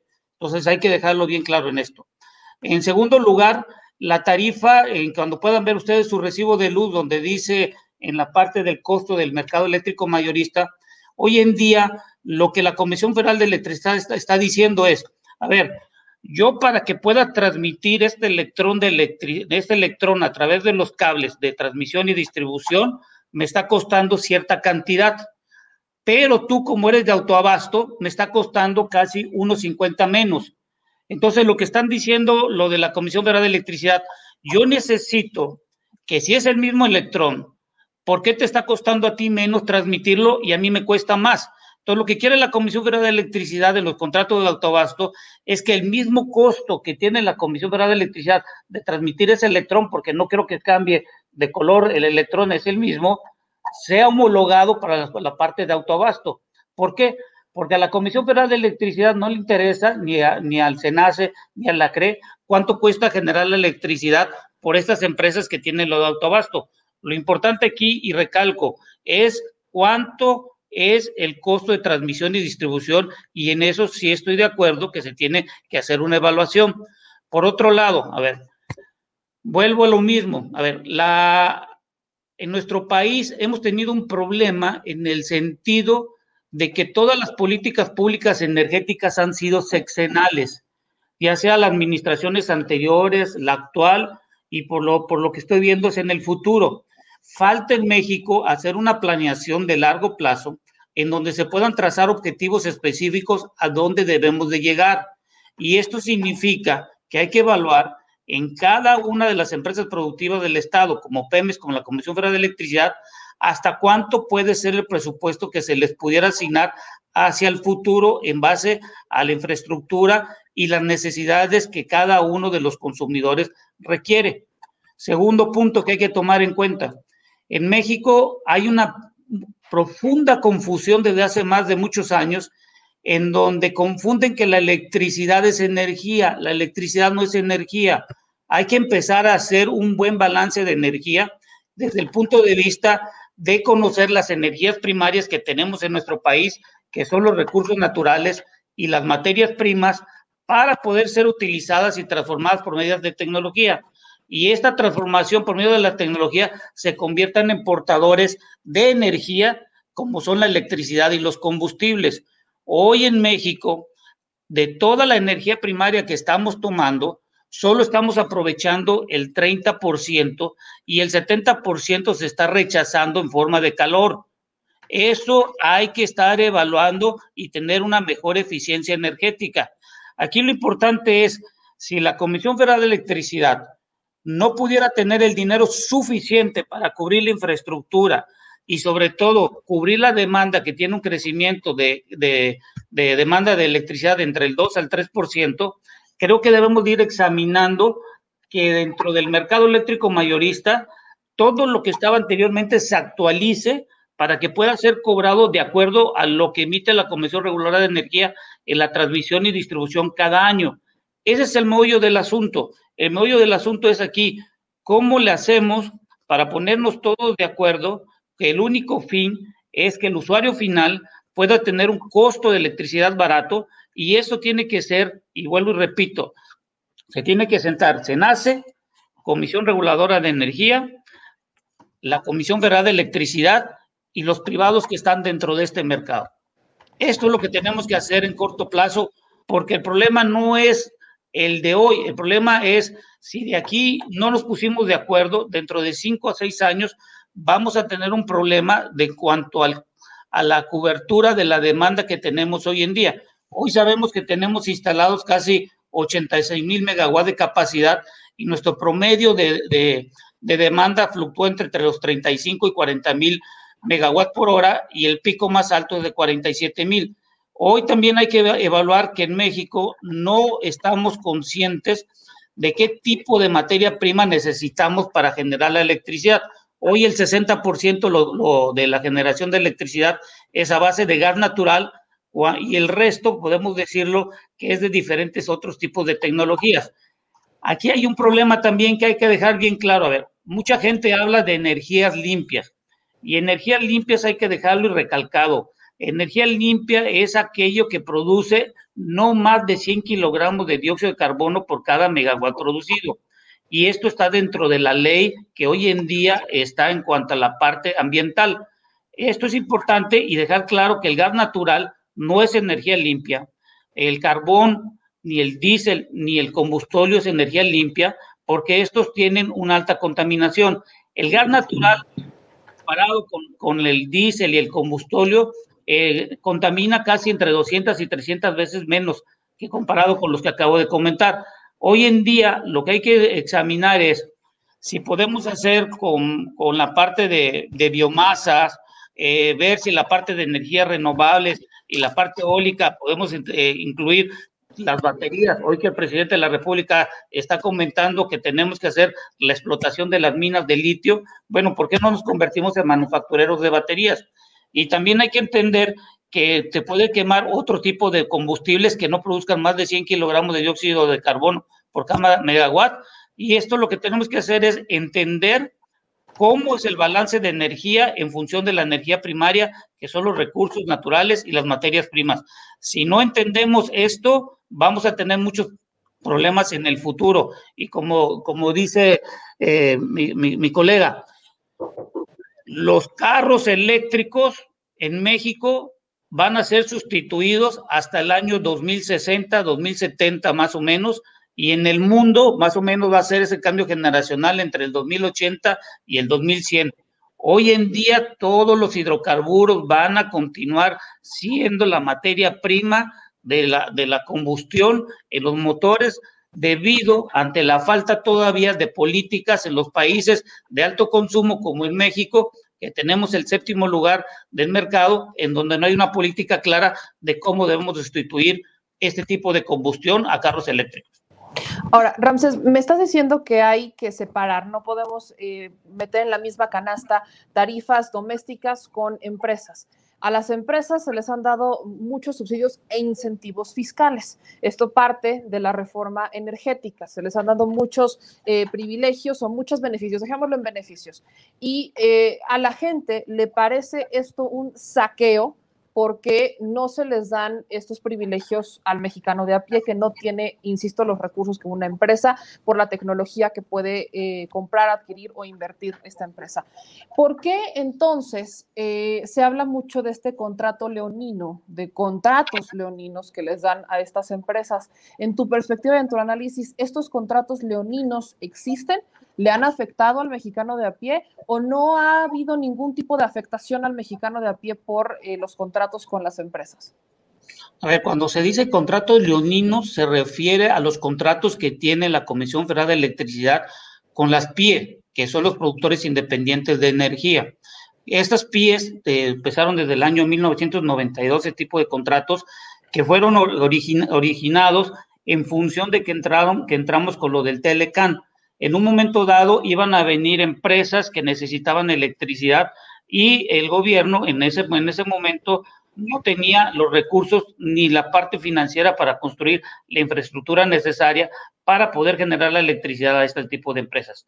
Lo que hay que hacer hoy en día, como la reforma energética lo que hizo es que este tipo de contratos, algunos fueron pasados a la reforma eléctrica sin haber eh, estar bajo el mercado eléctrico mayorista que tiene otro tipo de regulaciones, creo que lo importante hoy en día es establecer junto con la Comisión Federal de Electricidad cuál es la mejor condición en cuanto a los costos de generación que tienen actualmente. Y una de las cosas que se vio fueron las subastas de largo plazo, en donde la Comisión Federal de Electricidad es obligada a comprar esta electricidad muchos de los contratos que tuvieron de largo plazo eh, pasaron sin haber hecho las pruebas que tienen que realizar en el SENACE, las tres pruebas. Yo creo que hoy en día lo que se debe de hacer, porque al fin y al cabo lo importante es que tú y yo y todos los que estamos ahorita, es que tengamos la electricidad las 24 horas con un bajo costo y sobre todo que respeten el artículo 28 en donde es un recurso y un bien para cada uno de nosotros. Lo, lo que tú me acabas de comentar es en las tarifas domésticas, donde supuestamente están los contratos leoninos.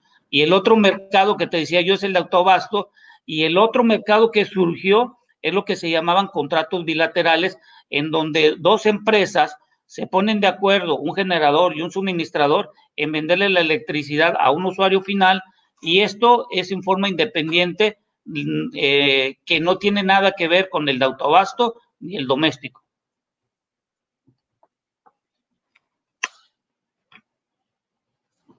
Ahí está, ya, no tenemos.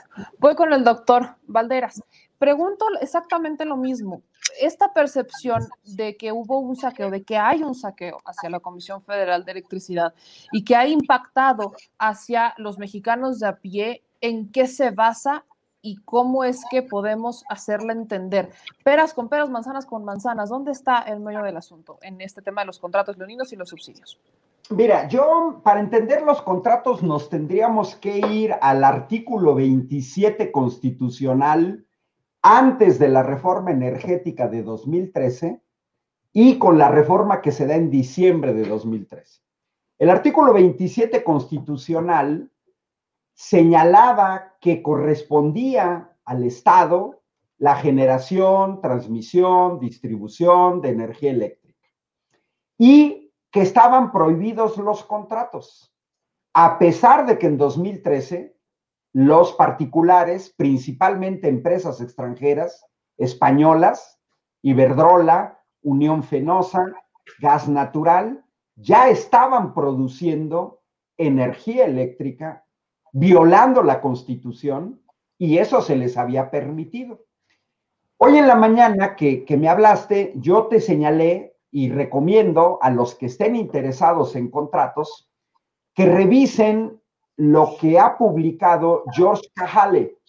que es uno de los tantos expertos internacionales en contratos en el sector energético.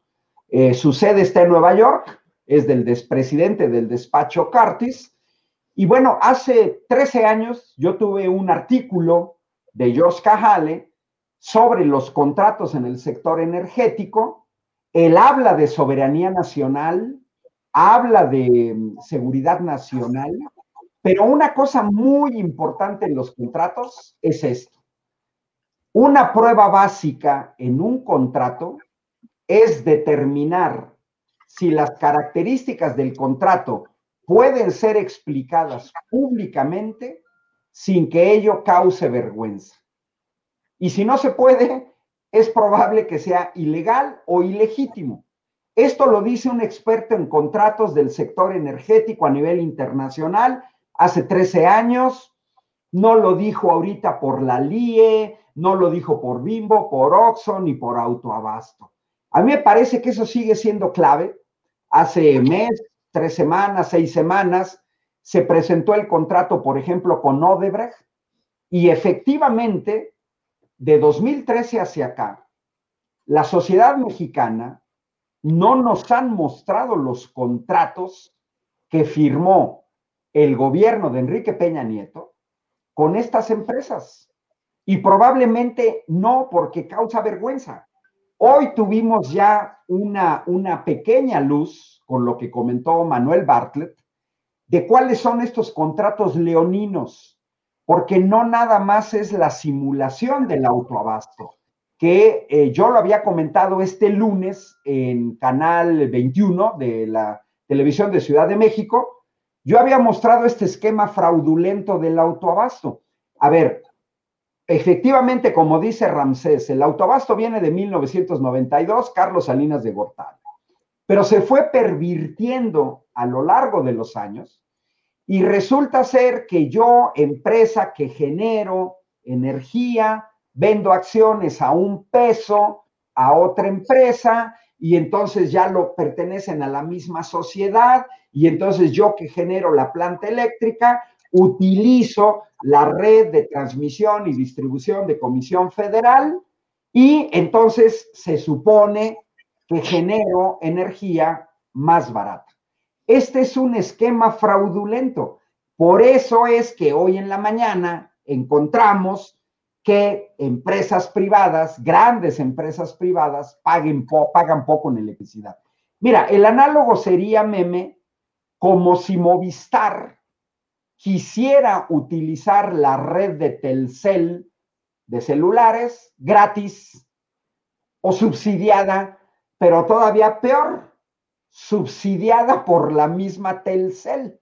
Yo no creo que Carlos Slim estuviera en esas condiciones. Lo que se planteó en la ley de la industria eléctrica es dar prioridad en el despacho a una energía renovable y limpia como es la hidroeléctrica. Porque pareciera ser, no, no lo digo este, aquí, pero lo he visto en otros medios, que ni siquiera han leído la ley. La prioridad es para una energía considerada a nivel internacional, limpia y renovable.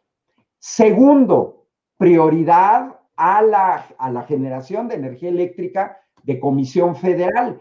Y aquí tendríamos que recordar que en 30 años de neoliberalismo del PAN y el PRI, cuando el nuevo gobierno en 2018 asume, hereda que más de la mitad de la energía eléctrica producida en este país viene de las plantas de ciclo combinado, un 51%. Un, un 13% viene de térmica convencional, un 9% de carboeléctrica, un 10% de hidroeléctrica, un 4.3% de nucleoeléctrica. Y si nos vamos a ver a estas energías renovables, pues resulta ser que la, herencia que dejaron 30 años de PRIPAN fue un triste 0.7% de energía generada por fotovoltaica y un 3.9 de eoeléctrica. Mira, meme, cada país utiliza los recursos que tiene. Cada país tiene de manera diferenciada los materiales que usa para generar energía eléctrica, como decía Ramsés, los energéticos primarios. ¿De qué depende? De tus recursos. Bueno, Canadá tiene agua, pues usa agua. Canadá y Finlandia tienen árboles, usan árboles. Rusia tiene gas, usa el gas. Ecuador tiene plátanos y Guatemala, pues usan plátanos. Cada quien utiliza sus propios recursos. No hay un camino único de transición energética. Pero regresando a la cuestión de los contratos, estaría muy bien que se hicieran públicos porque nos llevaríamos grandes sorpresas. No se entiende por qué los privados tienen que llevar prioridad en el despacho por encima de Comisión Federal. Tampoco se entiende por qué Comisión Federal tiene que subsidiar a sus competidores con los certificados de energía limpia, porque todo eso se genera. Tampoco se entiende, y ya lo señalaba Ramsés, el costo justo de utilizar la red de transmisión y distribución de Comisión Federal, porque la generación de energía eléctrica no nada más es que la genero, la tengo que llevar al consumidor final.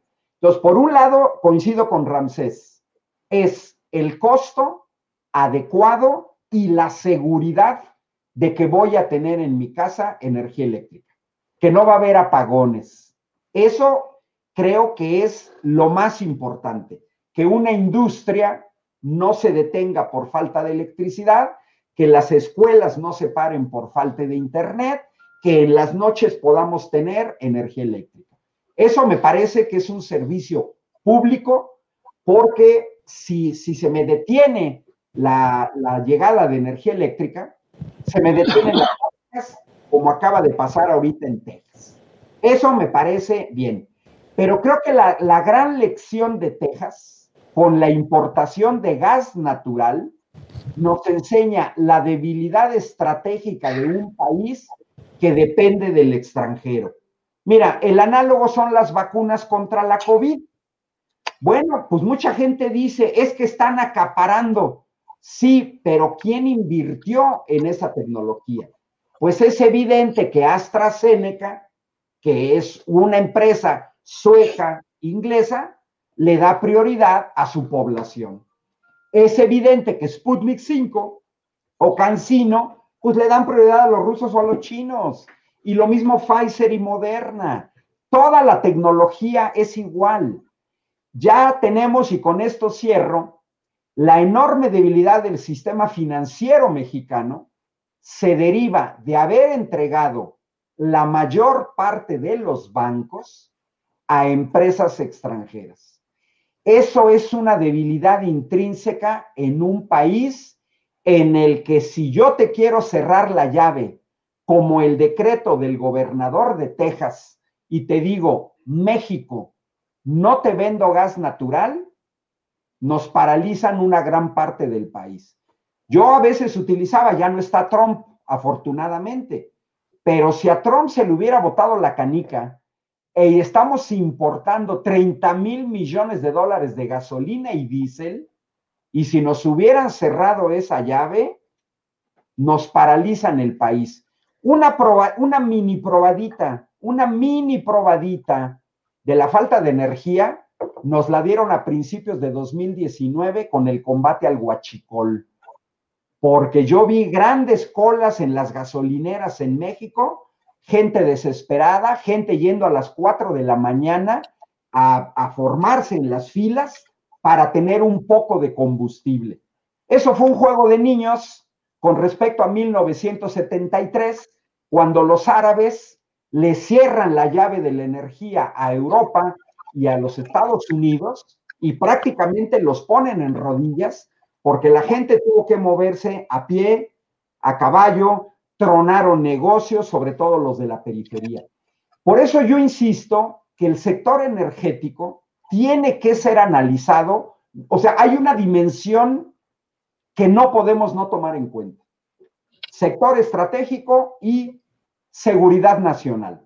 No todo es económico. Es más, puedo perder dinero. Es más, puedo subsidiar porque es un sector estratégico y es un sector de seguridad nacional. En la crisis de 2009, si no hubiera intervenido el gobierno de los Estados Unidos, habrían desaparecido la mayor parte de los bancos norteamericanos. Entonces, cierro con esto. A mí me gustaría que los privados en México fueran más responsables. No es posible que Iberdrola a nivel internacional tenga ganancias de un 9% y que pretenda con estos contratos leoninos ganar en México hasta el 800%, con contratos de 20 años, tarifas bajas de porteo, se les va a regresar el 70% de inversión. No, pues así cualquiera se hace rico. Yo quisiera ver qué sector privado acepta contratos como los que se firmaron en cinco años de la reforma energética. O sea, estamos hablando de 2014 hasta Peña Nieto. Esa es la situación. ¿Hay que revisarlo? Sí. ¿Hay que tener datos precisos? Sí. Pero no tenemos que perder de vista que no todo es económico. Coincido con Ramsés, tenemos que movernos hacia la transición este, energética. Justamente él señalaba, yo también lo he venido señalando, los autos eléctricos van a tardar, pero no es lo único en lo que usamos energía. Ahí está toda la industria petroquímica, que nos permite el tipo de vida que tenemos que ver, solventes, plásticos, etc. Entonces, yo creo que tenemos que ver el problema global, tecnológico, el litio, las baterías, la intermitencia. Coincido que se tienen que sentar los privados y también bajarle un poco a la tasa de ganancia, porque aquí estamos en ese gran problema con estos contratos. Los contratos se tendrían que, revisar y yo creo que si se llega a un acuerdo, evitamos una crisis política. Retomo esta parte porque quisiera aterrizarlo a, digamos, a palabras más mortales. Eh, prácticamente por lo que me, está, me están diciendo, eh, la CFE eh, se sentó y dijo, te pago para que me uses, en términos mucho más mortales. Y quiero, no quiero ver todo tan malo, así que me gustaría ver si, por ejemplo, Ramsés, tendrías em, o nos podrías decir qué, qué ha venido de positivo a raíz de la reforma energética? ¿Qué hay de positivo hoy con estas empresas privadas que eh, tienen contratos y que eh, también son subsidiadas? ¿Cuáles han sido las cosas positivas a rescatar de la reforma energética eh, reciente, 2013, a la fecha que deberíamos de hablar y que no se han mencionado quizás? Bueno, lo que tenemos que hablar primero es que le dieron al SENACE una facultad primordial que es en la distribución y balance de la energía de acuerdo a lo como se está generando y a las redes que tenemos hoy de transmisión y distribución.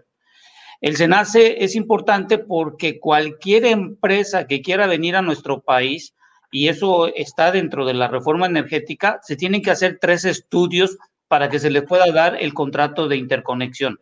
Si cualquier compañía no cumple con estos tres requisitos, con esos tres estudios, no puede estar en la parte de, de las líneas de transmisión. ¿Cuál es el problema que ha radicado? Y esto yo creo que lo podemos revisar en cada uno de nosotros en nuestro recibo de luz. Cuando ustedes vean, y vuelvo recalco, en el recibo que presentaron hoy en la mañana la Comisión Federal de Electricidad, hay un recuadro que se llama costos de la costos del mercado eléctrico mayorista y en donde te dicen cuánto es el suministro, la distribución, transmisión, lo que hay que pagarle al SENACE, el costo de la energía, la capacidad y lo que no está incluido dentro del mercado eléctrico mayorista. El problema radica y que pudiéramos bajar cada costo de kilowatt radica mucho en la parte de la distribución. Si ustedes pueden ver en la parte de distribución y que están poniendo en pantalla, en la mañana el costo de, distribución es de 643 pesos y la energía de 326. Quiere decir que en México, para transportar esta electricidad a nuestros hogares, en este caso de la tarifa 1 de la persona que presentaron en el momento en la mañana, cuesta casi el doble que generar la electricidad. ¿Esto qué me conlleva? Con datos del PRODECEN, de lo último que acaba de salir hace más de un mes, solo en dos años se han construido no más de mil kilómetros de líneas de transmisión. Las líneas de transmisión en nuestro país, muchas de las que están actualmente, necesitan hacerse un reforzamiento en cuanto a la parte térmica de que puedan aguantar los cambios de temperatura, porque hoy sabemos con el cambio climático estamos teniendo una mayor cantidad de quemas. Muchas de las líneas que están hoy en día en nuestras líneas de transmisión son para soportar temperaturas hasta 100 grados centígrados. Hay que revisar esas líneas de transmisión que puedan llegar hasta 220 grados centígrados. Pero si vemos que el costo de nuestro recibo de distribución y transmisión es muy alto, creo que lo que tenemos que hacer es que la nación, como es parte la infraestructura, debemos de ver que dentro de la reforma energética y dentro del SENACE, establecer que las plantas nuevas que se quieran instalar, el SENACE tiene que decidir de acuerdo a, a las líneas que se tienen de transmisión, la posición correcta que no saturen los nodos. Y esto de la reforma energética lo que hay que entender es, hoy en día la Comisión Federal de Electricidad ya va a sacar seis licitaciones. Lo que hay que establecer es que cuánto dinero puede recaudar para poder realizar la obra, cuánto dinero la administración actual o las futuras le pueden dar a la Comisión Federal de Electricidad. Yo lo que digo es que la Comisión Federal de Electricidad otra cosa que está abogando es que ya no quiere estar en el mercado solo en la parte doméstica donde está obligado. Lo que dijeron hoy en la mañana es, a ver, yo solo estoy en el mercado doméstico y los de alto consumo, yo no puedo acceder porque no me lo permite eh, la parte de la reforma energética. Yo creo que la Comisión Federal de Electricidad, si se le diera una mayor cantidad de presupuesto, pudiera dar la electricidad a los de mayor consumo, ¿Por qué? Porque el, número de usuarios en el mercado doméstico son más de 40 millones, pero cuando evaluamos el mercado en función del dinero, solo representa el 28% comparado con los de alto consumo, que es del 68%. Vuelvo y recalco, la Comisión Federal de Electricidad, para que pueda tener un crecimiento sustancial a partir de las nuevas reformas energéticas del mercado eléctrico mayorista, tiene que haber una modificación por parte de la CRE y el SENACE de los contratos legados que tienen dentro de la generación doméstica. Tienen, tienen que pagarle en los de autoabasto lo que cuesta transportar la electricidad en la infraestructura que se tiene actualmente. Y le deben de permitir poder hacer contratos bilaterales para poder vender a privados pero vuelvo y lo sustancial es, debemos de evaluar cuánto dinero estamos capaces de entregarle a la Comisión Federal de Electricidad y sobre todo cómo le podemos ayudar para que pueda tener financiamientos de extranjeros o nacionales para que pueda cumplir con todo lo que ha dicho dentro del plan que ha presentado. Aquí creo que no, es lo importante aquí no es si Chana, Juana o Perengano generan la electricidad. Lo importante es fortalecer la infraestructura primero, porque si no tenemos la infraestructura necesaria, no va a llegar la electricidad a cualquier usuario. Según, y, tercero, lo, que, hay que establecer es cómo nos ponemos de acuerdo entre todos para que no podamos tener un problema en el año 2027. Como bien lo decía el doctor, Texas es un ejemplo de una soberbia energética, porque en Texas solo tienen dos puntos de interconexión. En la parte norte con el sistema eléctrico de Estados Unidos, que solo le da 800 megawatts, y con México, que solo le da 400. Ellos consumen, solo Texas, 40 mil megawatts por hora y tienen instaladas más de 700 plantas y tienen más de, más de 90 mil kilómetros de líneas de transmisión. Y con eso lo que nos quiere decir que solo un estado casi es igual que en México. Y por lo tanto, si nosotros queremos a partir de la reforma energética hacer una adecuación para no eh, eh, eh la, la inversión pública o privada, necesitamos ponernos de acuerdo para que no nos vuelva a suceder lo de la soberbia que tuvo Texas de no querer estar interconectado. Creo que en esto concluyo y lo importante es, debemos de evaluar cómo podemos bajar los costos que hoy en la parte doméstica representan la distribución y transmisión entre un 30 hasta un 45% de cada peso que estamos pagando nosotros. Vuelvo, a la, vuelvo justamente al planteamiento. ¿Eso sería lo positivo de la reforma energética? ¿O cómo se reflejó? Digo, para profundizar un poquito más, porque ese es el medio del asunto. Al, al, final del día, la reforma eléctrica es darle un revés, de cierta manera, a una parte, no a toda, pero sí a una parte de la reforma energética de 2013. ¿Qué, ¿Cómo se reflejó la reforma energética de 2013 en los bolsillos del mexicano de a pie? ¿O fue solamente una reforma para iniciativa privada que se vendió para la ciudadanía en general? A ver, creo que la reforma energética hay que entender que fue mal una mercadoteña ligándolo a que se iban a reducir los costos. Eso estuvo muy mal. Eso es lo primero que hay que dejarlo bien claro. Segundo, la parte de la reforma energética es que cambia el mercado y el mercado actual solo tiene cinco años con el mercado eléctrico mayorista. Eh, la Comisión Federal de Electricidad se inauguró en 1937 porque solo habían tres compañías. Lo que hay que dejar claro que el modelo de inicial que se tuvo en la Comisión Federal de Electricidad es que la inversión pública pudiera ser la inversión necesaria en la parte de la infraestructura. Hoy el problema que tenemos es que necesitamos una mayor cantidad de ingresos en el, en, en el presupuesto para poder, para poder transferirlo a las empresas productivas del Estado. El problema es que la recaudación ha sido menor y por lo tanto necesitamos una mayor cantidad de dinero.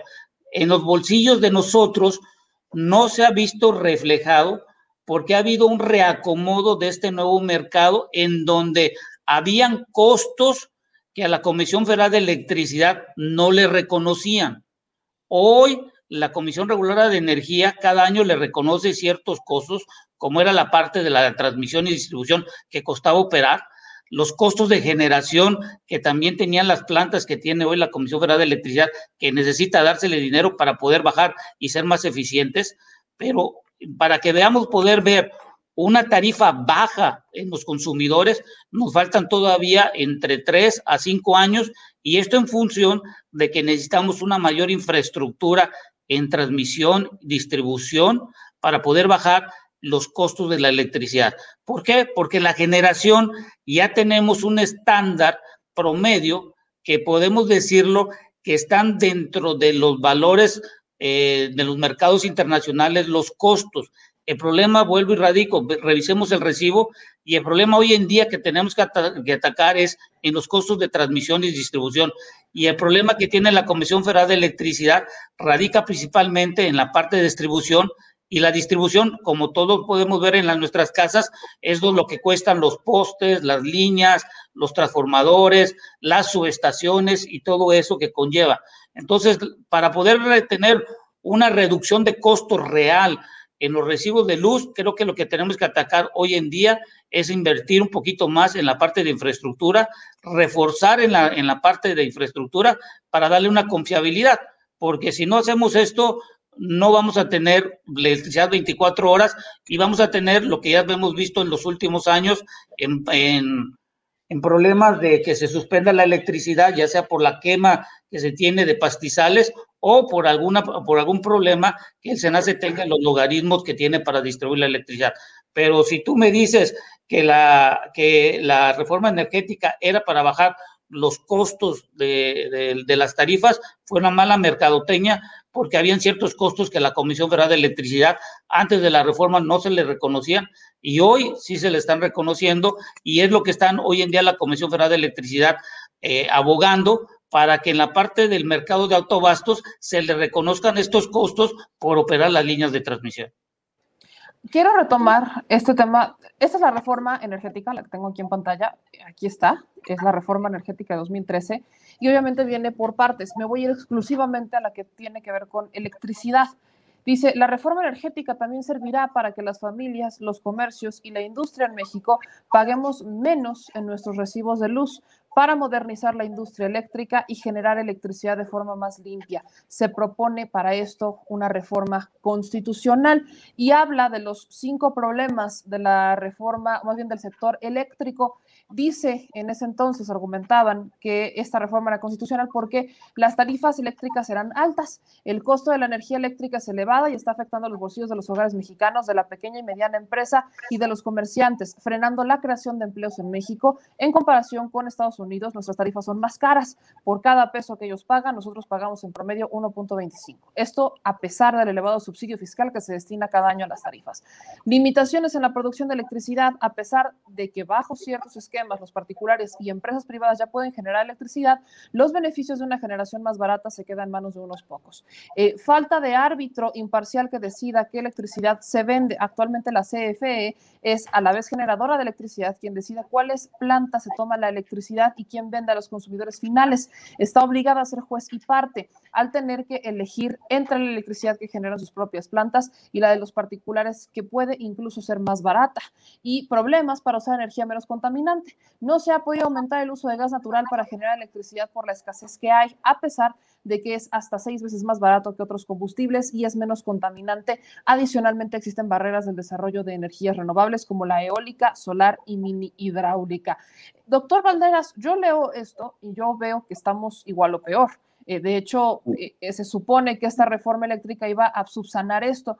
Y no solo es un tema de marketing, yo creo que es un tema hasta de propuesta, porque se planteó en los debates, se planteó que se iba a bajar mucho más la luz, que prácticamente iba a ser inmediato. Y cuando en ese entonces recuerdo un debate de Rocío Nale, cuando entra Joaquín Caldwell, Pedro Joaquín Caldwell, y Pedro Joaquín Caldwell está obligado a decirle que la reforma energética nunca fue para que bajara la luz, nunca fue para que se redujeran los costos, sino que era para eh, dentro de 30, 40 años, ¿no? Que esto iba a pasar dentro de 30, 40 años, que fuera un programa transeccional. Hoy se habla de que con todos estos amparos y demás, el presidente advierte que no se va a hacer chiquito ante una reforma constitucional que sería completa, o sea, la antireforma de la reforma energética. Con este sector, con este tema, ¿qué tan viable ve doctor Valderas, que se pueda hacer una reforma constitucional en donde se haga algo, porque yo insisto, leo esto y yo veo que estamos igual o peor. Mira, eh, yo soy muy crítico con respecto a la reforma de 2013, lo fui desde 2007, lo sigo siendo por los resultados.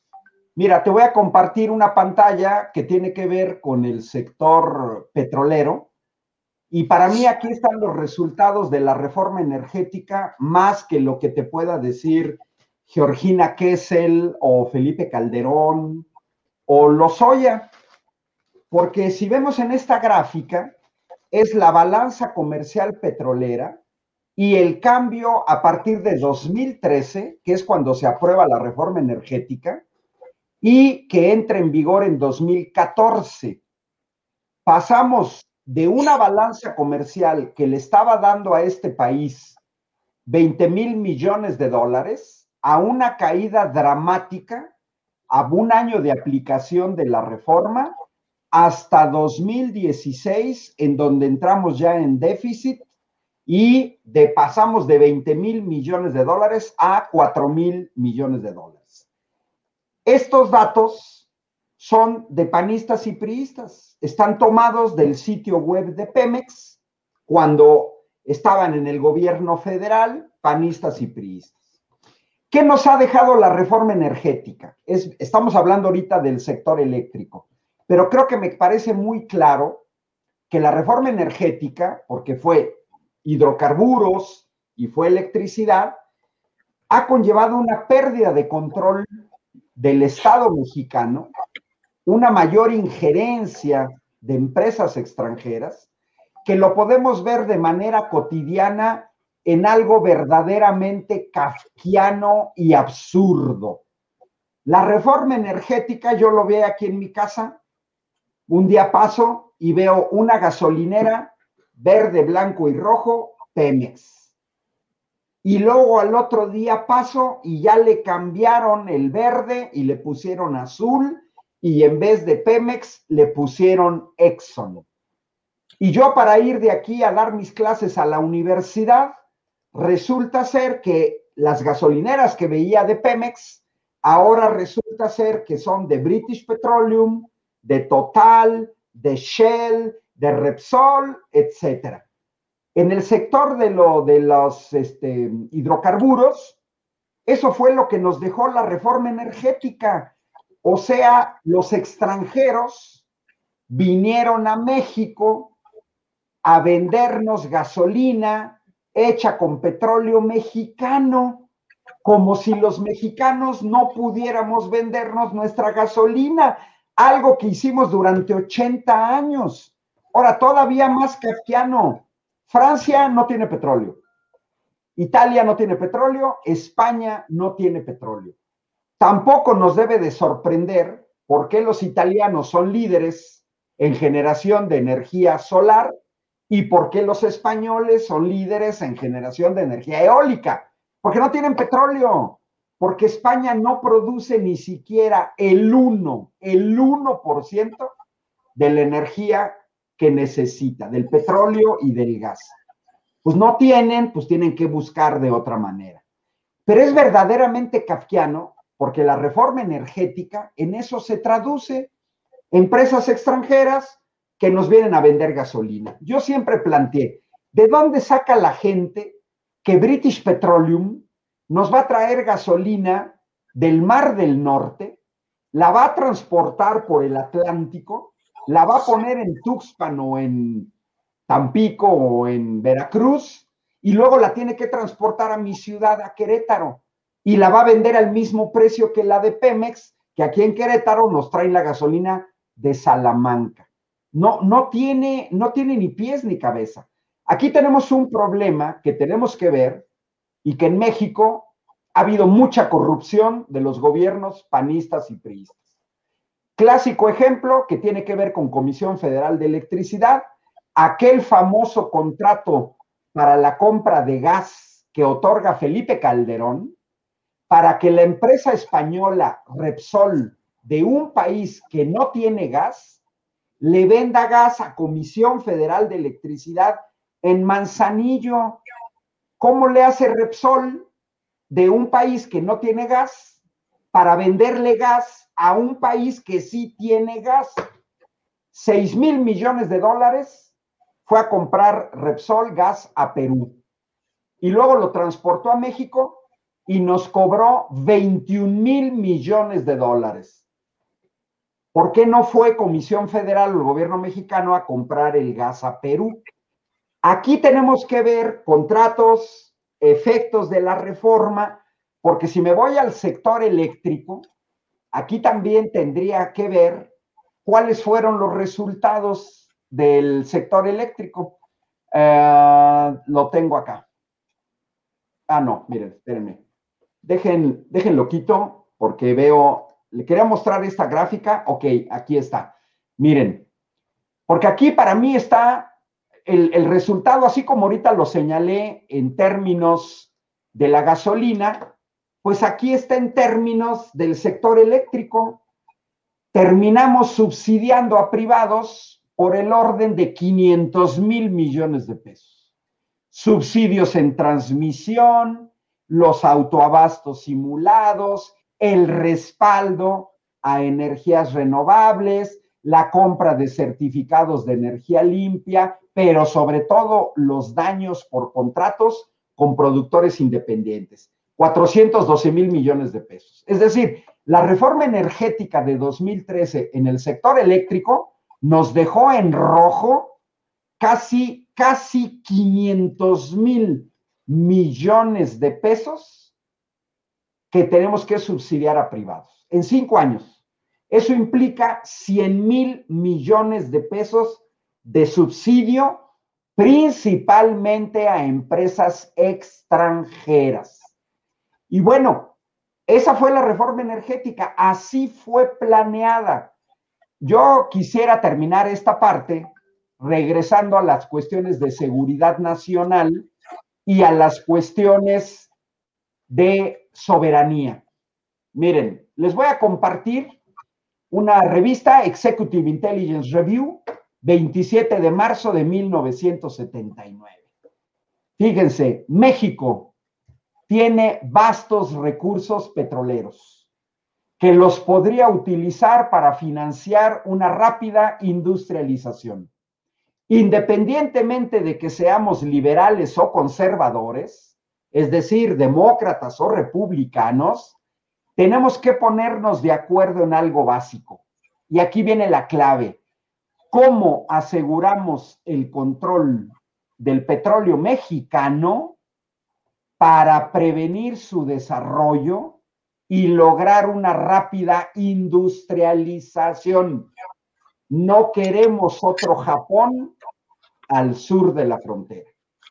Ahora, esto, esto que está aquí, Executive Intelligence Review 1979, miren, no lo dijo un vendedor de hot dogs en Milwaukee. Lo dijo ni más ni menos que Zbigniew Brzezinski, que fue el jefe del Consejo Nacional de Seguridad. Ahora, si lo hubiera dicho en la calle, en un bar, eh, afuera tomando whisky, pues yo no se los estaría contando. El problema es que no, el problema es que esto lo dijo ante la cúpula militar y política del Consejo Interamericano de Seguridad.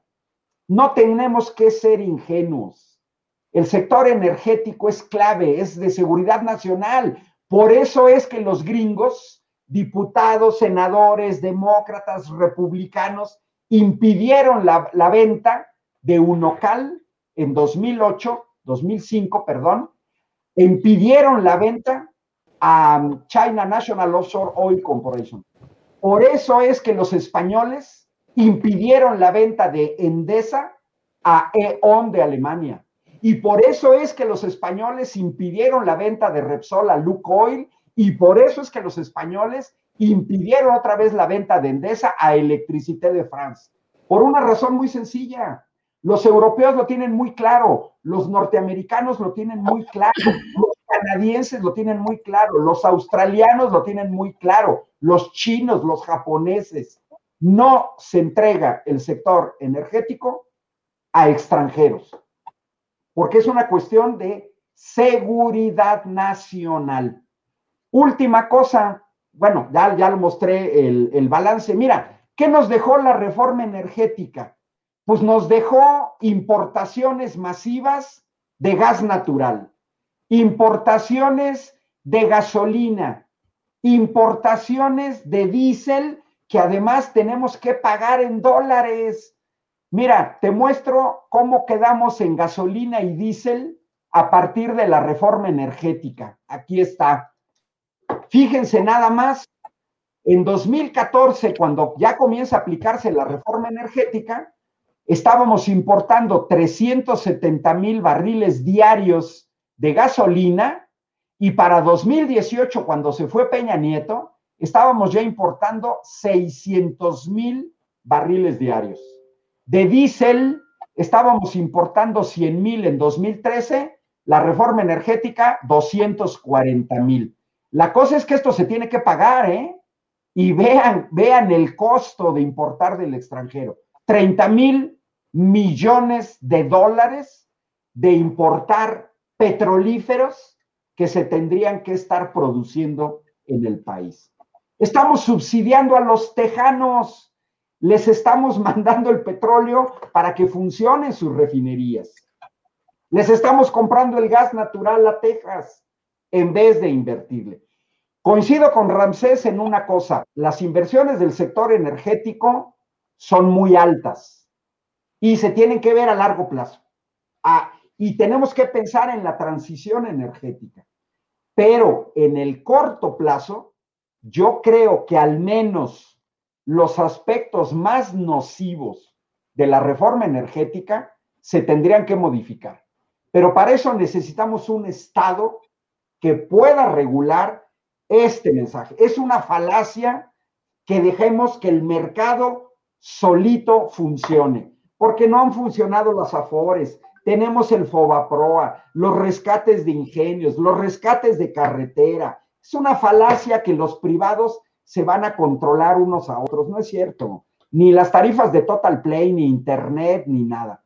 Entonces, yo creo que tenemos que apostarle a un gobierno a un Estado que retome el control estratégico de sus energéticos. A nivel mundial ya se hizo, es clarísimo. Entre 1970, el 85% de las reservas de petróleo y de gas en el mundo lo manejaban empresas privadas. Para el 2010 ya solamente manejaban el 8%. Eso nos explica por qué Estados Unidos invade Irak.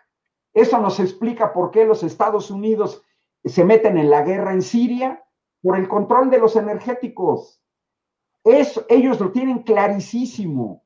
Sin energéticos un país se paraliza. No nada más son las tarifas al consumidor final. No. Si es eso, es la seguridad de que voy a tener energía eléctrica, pero sobre todo es la seguridad nacional de un país que no dependa, que no dependa de los energéticos en el extranjero. Es patético, kafkiano, que un país petrolero tenga que importar gasolina y diésel del extranjero.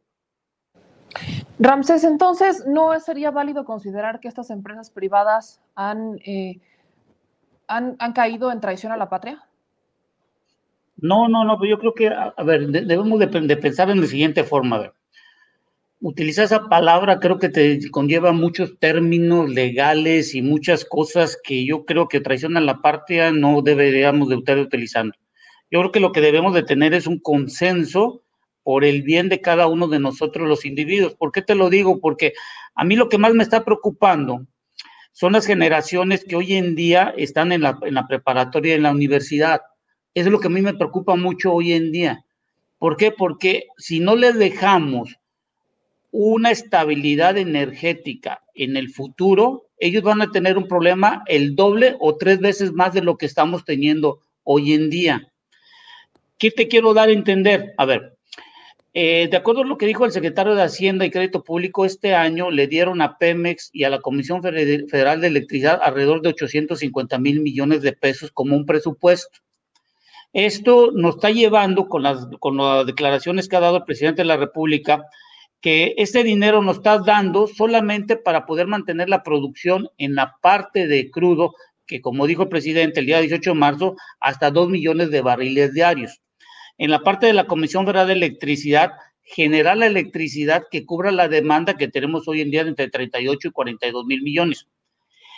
Como el mercado de petrolíferos va a crecer, porque hoy en día el parque vehicular que tenemos hoy en día de automóviles, que llamamos nosotros de pasajeros, que es alrededor de 35 millones que tenemos hoy en día de parque vehicular, y tiene un crecimiento antes de la pandemia de 2 millones de carros, yo hicimos, hicimos un cálculo y más o menos como en el año 2034 se van a necesitar alrededor entre 1 y 1.2 millones de barriles de gasolina, más el diésel unos 600, 700.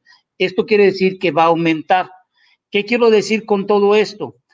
Que si hoy en día se le dio a la Comisión Federal de Electricidad de APEMEX 850 mil millones de pesos, con las necesidades del crecimiento que se espera del 4%, con la infraestructura que puede venir a nuestro país para poder hacer negocios, quiere decir que a estas dos empresas productivas del Estado tendríamos que estar ampliando el presupuesto, cuando menos en los próximos años, alrededor entre 1.2 a 1.4 billones de pesos. ¿Qué es lo que tenemos que hacer la Cámara de Diputados, independientemente quienes estén? Es que debemos de reevaluar la parte de la distribución de cómo se gasta el presupuesto porque el 66% del presupuesto se gasta en la parte de desarrollo social, que estoy muy de acuerdo, pero hay que revisar qué programas pueden darle crecimiento y conocimiento a cada individuo, porque solo el 24 al 26% se utiliza en desarrollo económico. Hoy en día tenemos que tener una base fundamental para el crecimiento de un país en la parte del desarrollo económico. Y esto te lo digo porque si no nos ponemos de acuerdo en tener un desarrollo económico, no vamos a tener un crecimiento. Entonces, dicho esto lo anterior, la Comisión Federal de Electricidad y Pemex, de acuerdo a la política que hoy tenemos en, esta administración y a un futuro, creo que se tendría que estar incrementando el presupuesto. Y eso solo sería con base a que la Cámara de Diputados se pusiera de acuerdo cuánto es el dinero que se le podía dar a la Comisión Federal de Electricidad y a Pemex. Y lo que no se pueda dar y que no tenga alcance, entonces yo creo que tendrán que estar entrando los privados conforme a las regulaciones que están vigentes hoy en día. Por eso tenemos al SENACE, a la Comisión Reguladora de Energía, a la COFESE que ayuda a establecer y dar recomendaciones en el mercado. Y creo que debemos de darle la salvedad a estas instancias reguladoras como la Comisión Nacional de Hidrocarburos que puedan ejercer sus funciones en, en base a lo que la parte energética del país eh, necesita. Como bien dice el doctor, Estados Unidos empezó en el año de 1973 y alcanza su autosuficiencia en el año 2015 con, hoy son los exportadores y están sacando Estados Unidos más de 3 millones de barriles diarios. ¿Esto qué significa? Que hace unas semanas estaba leyendo lo de la Agencia Internacional de Energía y dice que la demanda del 2021 al 2026 va a crecer de 90 millones que hoy es en día, va a crecer hasta 104 millones, es decir, 14 millones van a subir. Por lo tanto, significa que en México tenemos que empezar a reevaluar cuánto es el dinero disponible que se le puede dar a Pemex y esto es importante porque la industria de hidrocarburos, eh, de toda la demanda que se tiene en el mundo, el 80% es enviado a refinerías. ¿Y esto qué quiere decir? que el número de carros en el mundo, y eso hay que dejarlo bien claro para la parte que le gusta los carros eléctricos, en el mundo, carros de hoy en día hay 1.060 millones de carros, solo hay 10 millones de carros eléctricos y en el año 2026 solo van a haber 30 millones de carros eléctricos. Por lo tanto, significa que en México tenemos una gran oportunidad al ser el séptimo mercado de combustibles en donde se le pueda dar el suficiente dinero a las refinerías para que la eficiencia que cerró en el año 2020, que era de 40%, puedan llegar cuando menos al 85% junto con la de dos bocas. Pero vuelvo y, repito, yo sé que los programas sociales son importantes para nuestro país, pero creo que lo más importante hoy en día es apostar en una seguridad energética en base a las empresas productivas del Estado y lo que, y lo que el Estado no pueda, en base al presupuesto, que privados entren en función de lo que está en las leyes y en las regulaciones. Solo así podemos hacer que la seguridad en el futuro sea nuestro país. Y por favor, eso que están diciendo de emisiones cero de dióxido de carbono en el año 2050 va a depender mucho de las políticas públicas que hagas hoy para el futuro.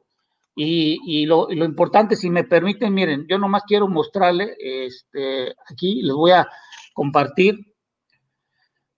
A ver, screen, eh, computadora, a ver si la, si la ven. ¿Sí se ve?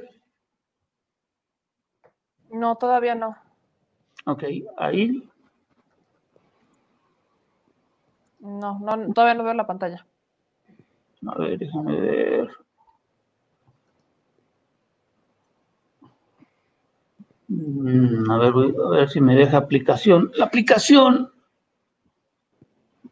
O si bueno, gusta, pues, mándenos el link al chat y la ponemos desde acá, desde la computadora.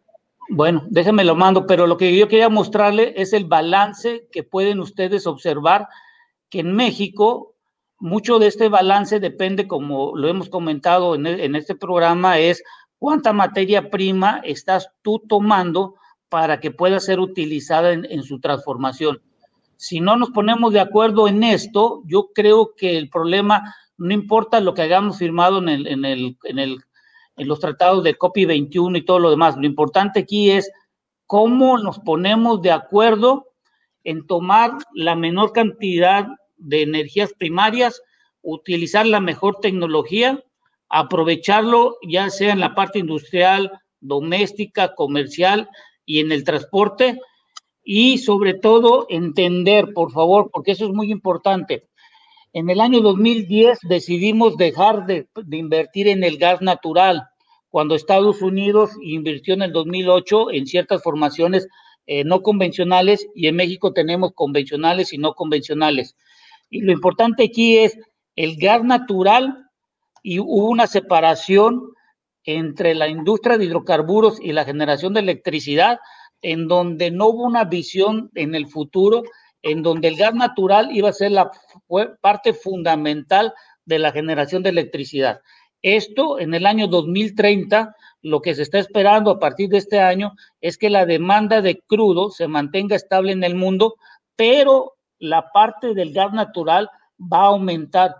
Es importante dejar en claro que hay que hacer la explotación de la cuenca de Burgos y sobre todo en las partes de yacimientos convencionales y en dado caso que se pudiera realizar en la parte no convencional con base a las mejores prácticas y adecuar lo que la CEA hoy en día tiene para poder hacer la explotación adecuada, sobre todo en la utilización de técnicas que puedan ser mejoradas. Yo les comento lo siguiente, yo he estado yendo a hacer fracturas en Estados Unidos que me han podido invitar y hoy en día ya, ya se está dejando de utilizar el diésel en la fracturación y se están utilizando eh, eh, turbinas que son a base del gas natural que proviene de los pozos y eso estamos reduciendo la cantidad de dióxido de carbono que se emitía al utilizar el diésel. Otra cosa que se está utilizando es tuberías de tipo eh, plástico que son reforzadas y sobre todo lo que se está utilizando ya en las fracturas hidráulicas es una mayor utilización del agua y sobre todo la utilización, lo que llamamos nosotros el agua congénita. Esto es importante porque en México lo que necesitamos es ponernos de acuerdo en poder mejorar la explotación de las energías primarias. Doctor Ángel, al respecto de esto que plantea Ramsés, ¿qué opina? No, yo estoy totalmente de acuerdo. Mira, eh, no es posible, la verdad no es posible, que en México el sector energético haya estado tan mal administrado. Porque si nos vemos a nivel mundial, aquí está la clasificación 2020 de Global Fortune 500. Si vemos las primeras ocho empresas con mayores ingresos en el mundo, son del sector energético, seis de ellas. Sinope Group, que es petrolera, State Grid, que es del sector eléctrico, ambas son chinas, China National Petroleum, la Shell, Saudi Aramco, British Petroleum. O sea, de las primeras ocho, seis son del sector energético y más específicamente cinco son petroleras. Yo invito al público a que entre a Fortune Global 500 y revise 2019, 2018, 2017 para que se den cuenta que el petróleo, los hidrocarburos, han sido y siguen siendo el mejor negocio del mundo. Pero, pero, requerimos administradores que sepan utilizar. Hoy Ranceps justamente dice, se requiere un presupuesto muy alto para Comisión Federal y para petróleo. Pero ¿por qué cuando estuvimos con Felipe Calderón, tuvimos el precio del petróleo durante varios años arriba de 100 dólares el barril del petróleo. ¿Qué se hizo con todo ese dinero? Los panistas con Fox y Felipe Calderón recibieron 1.4 millones, billones de pesos en excedentes petroleros. ¿Qué hicieron con ese dinero? Bueno, de ingresos petroleros, ¿eh? De los cuales eran 800 mil millones de pesos de excedentes que no estaban considerados. Construyeron una barda con 12 mil millones de pesos, con una barda. O sea, uno dice, bueno, ¿qué es fatalidad de los mexicanos que Pemex no funcione bien? Miren, recuperé esta diapositiva que tiene que ver con las ganancias de Pemex, tomadas de la presentación a inversionistas de 2012, justamente antes de la reforma energética, en donde viene una comparación, yo la marqué aquí en rojo, de las ganancias antes del pago de impuestos. Y como podemos observar, Pemex tenía una tasa de ganancias del 50%, muy por encima de Statoil, de Shell, de Exxon, de British Petroleum, de Chevron de Petrobras.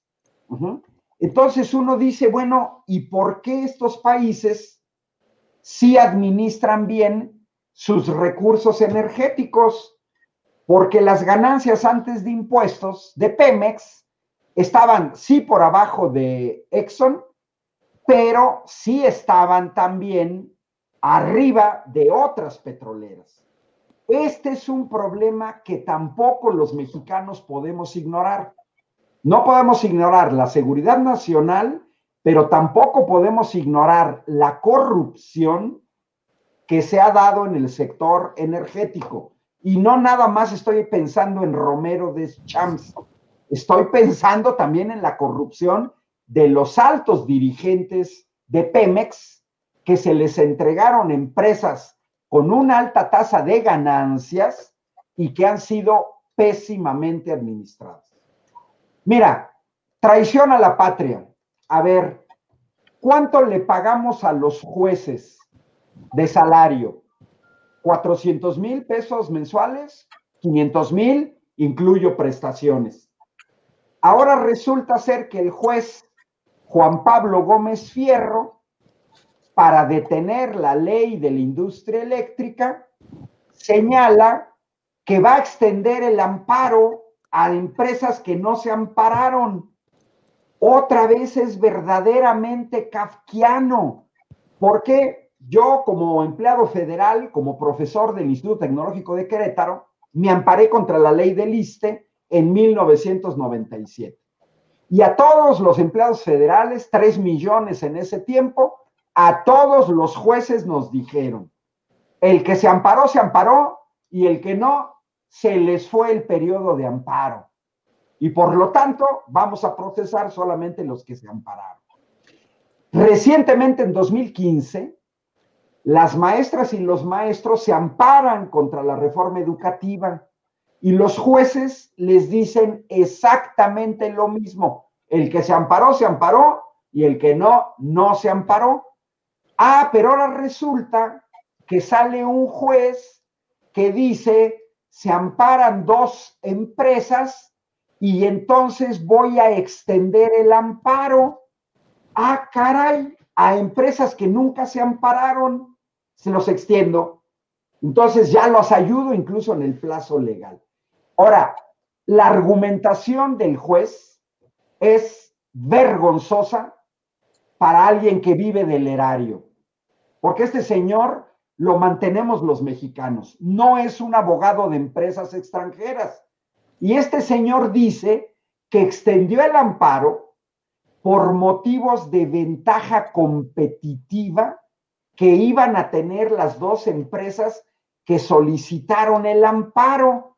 Y el juez detiene la aplicación de la ley para no ocasionar distorsiones en el mercado, para no afectar a la competencia y al desarrollo del sector, para no, dañar la libre concurrencia en el sector eléctrico. Todo es textual, textual. Pero además el juez se adelanta a la Suprema Corte de Justicia de la Nación, que es la única que puede decidir si una ley es inconstitucional. Porque el juez dijo que justificó el amparo porque aparentemente, aparentemente, las reformas aprobadas son contrarias a los artículos 25 y 28 constitucionales. Aparentemente. Estas argumentaciones, meme, nos muestran que este juez está defendiendo intereses contrarios a la patria. Porque este juez, con 450 mil pesos mensuales de salario, no puede no saber que las principales empresas eléctricas en México, no de CFE, privadas, son extranjeras, que los principales contratos los tiene Iberdrola, eso no lo puede saber. Si lo sabemos mucha gente, porque la, información está en Internet, ¿por qué no la puede saber un juez? Para mí, puedo parecer radical, pero esta es traición a la patria. Esto es poner mi salario, mis conocimientos al servicio de extranjeros. No se nos, aquí no estamos hablando de cualquier privado. No, no, no, no. Aquí estamos hablando de empresas extranjeras que en su país no se atreven, no se atreven a hacer lo que hacen en México. No se atreven a evadir impuestos como los evaden aquí. No tienen contratos leoninos para tener ganancias por encima. Ya lo señalé, Global Fortune, Iberdrola, sus ganancias son del 9% sobre ingresos a nivel internacional. Pero no es Iberdrola, lo vemos en el Banco Bilbao Vizcaya Argentaria, al que todavía algunos mexicanos le llaman Bancomer. Las principales ganancias están en México. ¿Por qué? Pues porque hay mexicanos, entre comitas, y mexicanas, entre comitas, que los ayudan, los apoyan, como estos jueces. Para mí sí es traición a la patria, de estos jueces, ¿eh? Porque están operando a favor de los extranjeros. Son, para mí no hay ninguna diferencia entre este juez y los que fueron a traer a Maximiliano aquí. O Cedillo, que vendió ferrocarriles del Pacífico a Union Pacific y luego se va a trabajar a Union Pacific. ¿En dónde está contratado Felipe Calderón y Georgina Kessel? En Iberdrola. ¿Con cuánto subsidiamos a Iberdrola? Con 56 mil millones de pesos. La verdad, alguien, alguien en este país puede pensar que Felipe Calderón sabe algo de energía como para que Iberdrola lo contrate como asesor de energía. Miren, no nos chupemos el dedo. Iberdrola le está pagando a Georgina Kessel y a Felipe Calderón los contratos leoninos que firmaron mientras estaban en un narcogobierno, narcogobierno, con García Luna, hoy preso en Estados Unidos acusado de narcotráfico. No nos chupemos el dedo. Aquí no estamos en el paraíso donde todo es legal, bien bonito, todos somos amiguis, los contratos bien chidos. No, no, no. Aquí tenemos un narcogobierno que firmaron contratos Calderón, que firmó contratos Peña Nieto para favorecer empresas extranjeras. Tenemos un gran problema en el sector energético. Yo le he preguntado a la gente, díganme, dónde, déjenme el nombre de tres empresas mexicanas del sector eléctrico que tengan campos eólicos en Alemania, en Italia, en España, que tengan campos de energía solar. ¿Dónde están esas tres empresas mexicanas chidas que son capaces de producir energía eólica y solar en otros países. Yo no las conozco y lo único que veo en mi país es una serie de extranjeros que vienen aquí a poner sus plantas ayudados por mexicanos. Yo no estoy en contra, no estoy en contra ni de la inversión privada, ni de los extranjeros, absolutamente no. Pero sí estoy en contra del abuso y de que vengan aquí a hacer lo que en sus países no hacen, porque esto es claro, en sus países eso no lo hacen. No firman contratos como los que firman aquí en México. Ramsés, ¿qué opinas de esto que plantea el doctor Valderas? Y te lo pregunto porque has trabajado en tu experiencia, has trabajado en Centroamérica, porque conoces eh, parte de esta industria y porque también he visto que este, este argumento que utilizaron para ampararse de que eh, la CFE tendría el poder del monopolio, es algo que también tú has compartido en tu análisis. ¿Qué opinas de, esta, de estos amparos y de lo que plantea el doctor Valderas?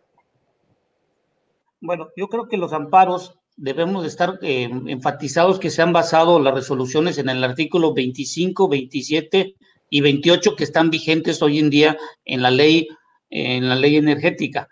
Creo que el espíritu de la reforma energética, yo creo que reza en una parte muy importante que me gusta mucho es la nación debe de aprovechar al máximo los recursos naturales que en ella existen en el subsuelo y en superficie. Y esto es importante porque, mira, ahorita ya puedo, les voy a compartir, no sé si, si están viendo la pantalla. Ahí está. Ya la están viendo. Bueno, esto yo lo hago cada año y cada año, eh, de acuerdo a la información que puedo entender, se pueden ver aquí, dice la energía primaria. Y en la energía primaria son todas estas que están en nuestro territorio. Entonces, si se dan cuenta, el aire del 2011 al 2018 se ha utilizado una mayor cantidad desde 5, desde 5 pentajul hasta 47.12. Y por ejemplo, la del petróleo de 6.000 ha disminuido a 4.000. La parte de refinación, fíjense cómo ha disminuido la transformación de la energía primaria a transportadores de energía de 2.000 a 1.401 y lo que hemos visto es que la parte de generación de electricidad se ha mantenido. Esto de aquí es donde yo me evalúo que necesitamos ponernos de acuerdo en cuánta inversión se requiere pública o privada en función, número uno, del crecimiento demográfico que tenemos. Sabemos que cada mes estamos creciendo entre 90 y 95 mil personas están, están. Posiblemente en el año 2050 lleguemos a ser más de 170 millones de mexicanos. Y lo otro que tenemos que ver es la utilización en la parte residencial y donde ha aumentado es en la parte comercial. Y hoy con la pandemia hemos visto la contracción de este sector económico. Y en la parte industrial, miren cómo se ha aumentado. Es decir, donde está la mayor cantidad de utilización de esta energía primaria está en la parte comercial e industrial. Pero lo más crítico y lo que más me está preocupando hoy en día es cuánta energía no estamos utilizando. Fíjense, la no utilizada es 64 y en el 2018 ya estamos en el 70%. Que quiero dar un paréntesis aquí. A ver, si ustedes se dan cuenta, por ejemplo, en Estados Unidos llegó el presidente Joe Biden en un discurso que dio en enero, en enero, febrero, no más recuerdo, dijo que no iba a prohibir la fractura hidráulica en la parte de eh, las tierras eh, que no son estatales. Eh, de las federales sí se va a prohibir. Lo que van a hacer en Estados Unidos es que están adelantando 10 años lo que tenían planeado hacer en el año 2033, que es la parte de la eficiencia energética. En Estados Unidos se dieron cuenta que este rechazo de energía se están creando nuevas formas de empleos. Y una de las nuevas formas de empleos es la captura del dióxido de carbono, metano, y sobre todo tener una mejor eficiencia. Y en mejor eficiencia es que van a hacer un cambio generacional de los carros teniendo una propia manufactura y no dependiendo ni de Europa, que es la que les exporta los carros eléctricos hoy en día. Y segundo, es en, la, hacer su propia manufactura en la parte de paneles solares y en los equipos eólicos, que es lo que están hoy en día viendo. Por eso vemos a Estados Unidos que está comentando en las últimas semanas que con Rusia y China hay una desaveniencia en cuanto a las patentes y todo lo, lo que se está realizando. ¿Qué quiero decir con todo esto? Que hay un dato, déjenme, les vuelvo a compartir la pantalla, en la parte de, que me llama mucho la atención, es en la parte de, a ver, ¿dónde lo tengo? Aquí está. Fíjense, no sé si ven la pantalla. ¿La ven? Sí, ahí está. Ok, estos son datos que tomé del, del INEGI, Secretaría de Economía y Hacienda, y hice la descritización de lo que comentaba el doctor. Fíjense nosotros en el año 2018 cuánto importábamos de derivados. Derivados llámense combustibles o lubricantes. Importábamos 36 mil millones de dólares y solo exportábamos el 26% que es referenciado al crudo el déficit que tenemos es de 10 mil millones de dólares. Lo que, lo que hicimos con este análisis es que fíjense más o menos, la exportación del crudo de esta, del total de todo esto, el promedio es del 36%. Fíjense cuánto estamos importando, 50% de derivados. ¿Qué significa esto? Que urge que empecemos a hacer inversiones en la transformación. Y una de las partes importantes que también estamos dejando a un lado y es el futuro eh, inmediato es la petroquímica. Pero el problema que tiene la petroquímica es que no existe el suficiente gas para las, para las petroquímicas que tenemos en nuestro país o las futuras. Y esto se deriva principalmente porque Pemex, la mayoría del gas que saca, lo utiliza en sus procesos. Otra cosa que me gustaría que, que pudiera, les voy a compartir, eh, si me permiten, es en la parte de Pemex, que es un gran problema que tiene hoy en día. No sé si están viendo la pantalla. Ahí está. Ok. Fíjense, Pemex el año pasado, y esto es muy peligroso y eso es lo que tenemos que estar observando y eso es lo que hay que ayudar a Pemex, es que está subejerciendo el presupuesto, porque a Pemex le dan un presupuesto, pero no se gasta todo el presupuesto. Yo lo que quiero entender, y, salvo lo que pueda hacer y que alguien nos pueda resolver, yo, yo quiero ver que la Secretaría de Hacienda y Crédito Público posiblemente no esté mandando el dinero en tiempo y en forma, o por qué no están gastándose todo el dinero que se le fue asignado a Pemex en su momento dado. Fíjense, en Pemex Exploración y, Pemex Exploración y Producción subejerció el 34% y transformación industrial el 20% de acuerdo a los datos que estamos observando. Esto es importante porque ese dinero que se deja de subejercer ya está etiquetado en el presupuesto. Entonces, ese dinero es muy importante que se gaste en forma adecuada para poder incrementar la producción. Cuando revisamos el número de pozos que perforó Pemex comparados 2020 contra 2019, fueron menos pozos en 2020. Yo sé que hubo la pandemia, pero esto nos está dando como consecuencia que está habiendo un subejercicio. Lo otro que me llama mucho la atención es que en esta gráfica, no sé si la puedan ver, ¿la pueden ver? Sí, sí, sí. Bueno, en esta gráfica es la historia desde el año 2000 hasta el 2020. En la parte naranjada que ustedes pueden observar es el dinero que da Pemex de impuestos, derechos y aprovechamientos pagados.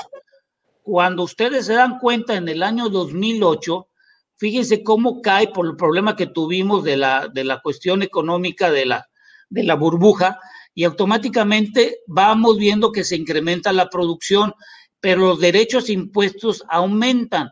Significa que del año 2009, si se dan cuenta que está en rojo en esta parte, es cuando Pemex está en la parte negativa. Pemex ha sido y sigue siendo, sigue siendo usado como la caja chica para completar el costo o los gastos corrientes que tiene la nación. Por lo tanto, Pemex fue utilizado como un medio para poder completar el gasto corriente, es decir, un préstamo simulado en donde el gobierno para completar el gasto corriente hacía que se endeudara Pemex. Hoy en día, con la nueva administración que estamos viendo, no se está yendo a colocar deuda, pero lo peligroso de esto, de no colocar deuda, es lo siguiente. Si la pueden ver. Sí, sí, sí, ahí está. A partir del año 2033 se está concentrando toda la deuda, es decir, no estamos bajando la deuda en el capital, por así decirlo, estamos pagando solo los intereses. Y esto es peligroso porque, por ejemplo, en lo que dice el perfil de vencimientos, sumando lo del 2021, lo, lo extranjero, en pesos, en moneda mexicana, o la extranjera, más o menos son casi 19 mil millones de dólares que están por vencerse en este periodo, en este año. ¿Qué tiene que ver todo esto con la Comisión Federal de Electricidad?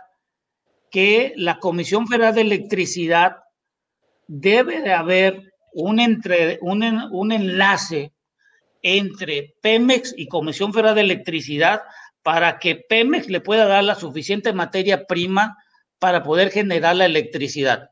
Yo sé que hoy en día se saca gas, pero el gas que tenemos en aguas someras y en la cuenca sureste es un gas húmedo. Necesitamos sacar gas seco y el gas seco está en la cuenca de Burgos. Y en la cuenca de Burgos tenemos infraestructura que solo está siendo utilizada el 33%. Por favor, tenemos activos en la cuenca de Burgos.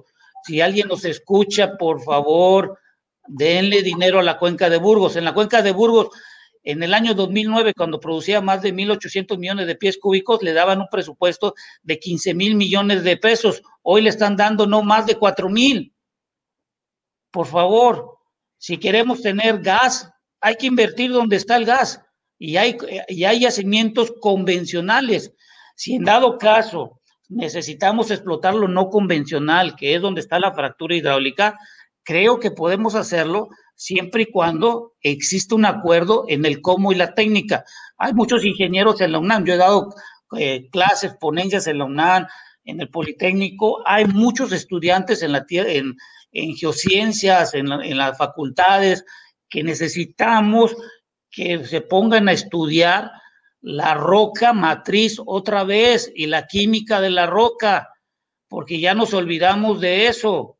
Si me están estudiando, lo, están escuchando los estudiantes de la UNAM, hagan tesis de la evaluación de la roca, por favor, porque no conocemos otra vez la roca, ya la olvidamos. Entonces, les vuelvo a decir, me dice mucha gente, oye, ¿qué carrera estudio? En la energía todo es importante. Y, lo, y le voy a, miren, nomás, nomás este último dato que me llama mucho la atención. Déjenme, este, se los voy a mostrar. Déjenme ver. Empleos. Miren, yo hago, este, yo me, me gusta mucho compartir la estadística y les voy a decir aquí, en la parte de la pantalla, es en esta parte. A ver, voy a compartir. ¿Ven la, ven la? Está una gráfica, está una hoja de Excel en blanco. Ok, no, entonces me equivoqué. Espérenme tantito, por favor. Que es importante esto, que es la parte de, de, de cuántos empleos realmente hay en la parte de, de, de la actividad secundaria. A ver, Fíjense. ¿ya la están viendo? Sí. Bueno, fíjense, nosotros llevamos esta estadística porque nos gusta evaluar cuántos empleos se están generando. Por ejemplo, en enero a febrero, que es el último dato del INEGI, en la actividad secundaria, que es esta parte de aquí, lo voy a ampliar un poquito para que lo puedan ver. Fíjense cuánta gente está trabajando en la actividad secundaria de, de todo el sector económico que existe. Hay 14 millones de personas. Solo se generaron de enero a febrero 914 mil personas. En la industria extractiva de electricidad, fíjense cuánta gente hay. 364 mil personas que están en el sector energético. Por favor, faltan empleos ahí. Necesitamos que pueda haber una mayor inversión, tanto pública o privada en conjunto, ponernos de acuerdo para generar una mayor cantidad de empleos, porque si no va a pasar dentro de cinco años que no vamos a tener la mano de obra ni la tecnología y no va, y vamos a seguir siendo lo que somos hoy en día, simplemente manufactureros de tecnología y no tenemos nuestra propia tecnología. Me preocupa mucho esta, este número. Solo 364 mil personas están moviendo la energía en este país. Por favor, eso no puede ser posible en este país. Y justo con esos datos, y permítame ser muy enfática, eh, eh, Ramsés, vuelvo a la parte legal y me centro en eso. Y me centro en la parte legal de la reforma eléctrica, porque aparentemente con el argumento que me está dando, como que hasta siento que le da más razón a la reforma eléctrica y a echar para atrás la reforma energética. El hecho de que seamos muy pocos, muy, sean muy pocos los que tengan la capacidad para ir y hacer esta exploración, el hecho de que se esté subsidiando a estas empresas y que en realidad cuando hablamos de darle más inversión a la Comisión, más presupuesto a la Comisión Federal de Electricidad o a Pemex, que esto se vaya en subsidios a empresas privadas que van a hacer esa chamba porque no la puede hacer el Estado, no se me hace eh, lógico. Así que vuelvo y enfáticamente, esta es la pregunta. ¿Usted está de acuerdo con el argumento con el que se realizaron los amparos para echar atrás la reforma eléctrica? Sí, porque están de acuerdo lo que está en la Constitución hoy en día. Hay que ser enfáticos, si está en la Constitución, en el artículo 25, 27 y 28, y si revisamos cada una de lo que los jueces han dictaminado, ya sea para hacer algo parcial o un, una o algo final, se están basando 25, 27 y 28, donde reza dentro de la reforma energética. Entonces, me está diciendo incluso que la CFE caería en actividades monopólicas pese a que es una empresa productiva del Estado, una empresa y no una empresa lucrativa? Lo que hay que entender es lo siguiente, a ver, la Comisión Federal de Electricidad en su artículo tercero de su ley dice que está bajo la ley mercantil. Hay que dejarlo bien claro. Está bajo la ley mercantil. Lo que no es correcto, y eso se lo digo enfáticamente, es que la Comisión Federal de Electricidad esté utilizando el poder legislativo y el ejecutivo para poder decir que están afectando su mercado. Yo creo que ahí hay un problema porque no estamos dándole el valor al SENACE ni a la Comisión Reguladora de Energía. Creo que antes de llegar a lo que estamos hoy en día haciendo, debieron haberse sentado las instancias. ¿Por qué les digo esto?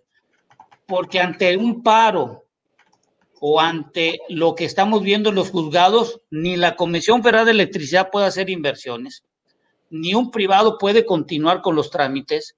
Y lo que estamos haciendo es que estamos haciendo un paro en cuanto a inversiones públicas o privadas en parte de la, de la parte eléctrica.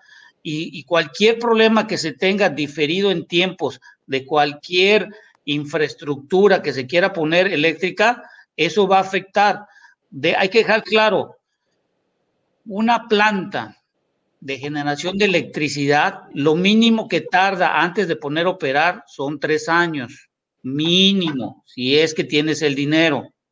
Si eso no nos ponemos de acuerdo, imagínate que un año y medio la CFE o un privado no pueda hacer ninguna infraestructura o algo porque estamos hoy en los juzgados, cuando lleguemos dentro del 2024, 25, que deberían haber inaugurado plantas la Comisión Federal de Electricidad, ante, esta, ante lo que está sucediendo hoy en día, vamos a tener que diferir la inauguración hasta el 2027, 2028, pero el consumo no para, sigue creciendo.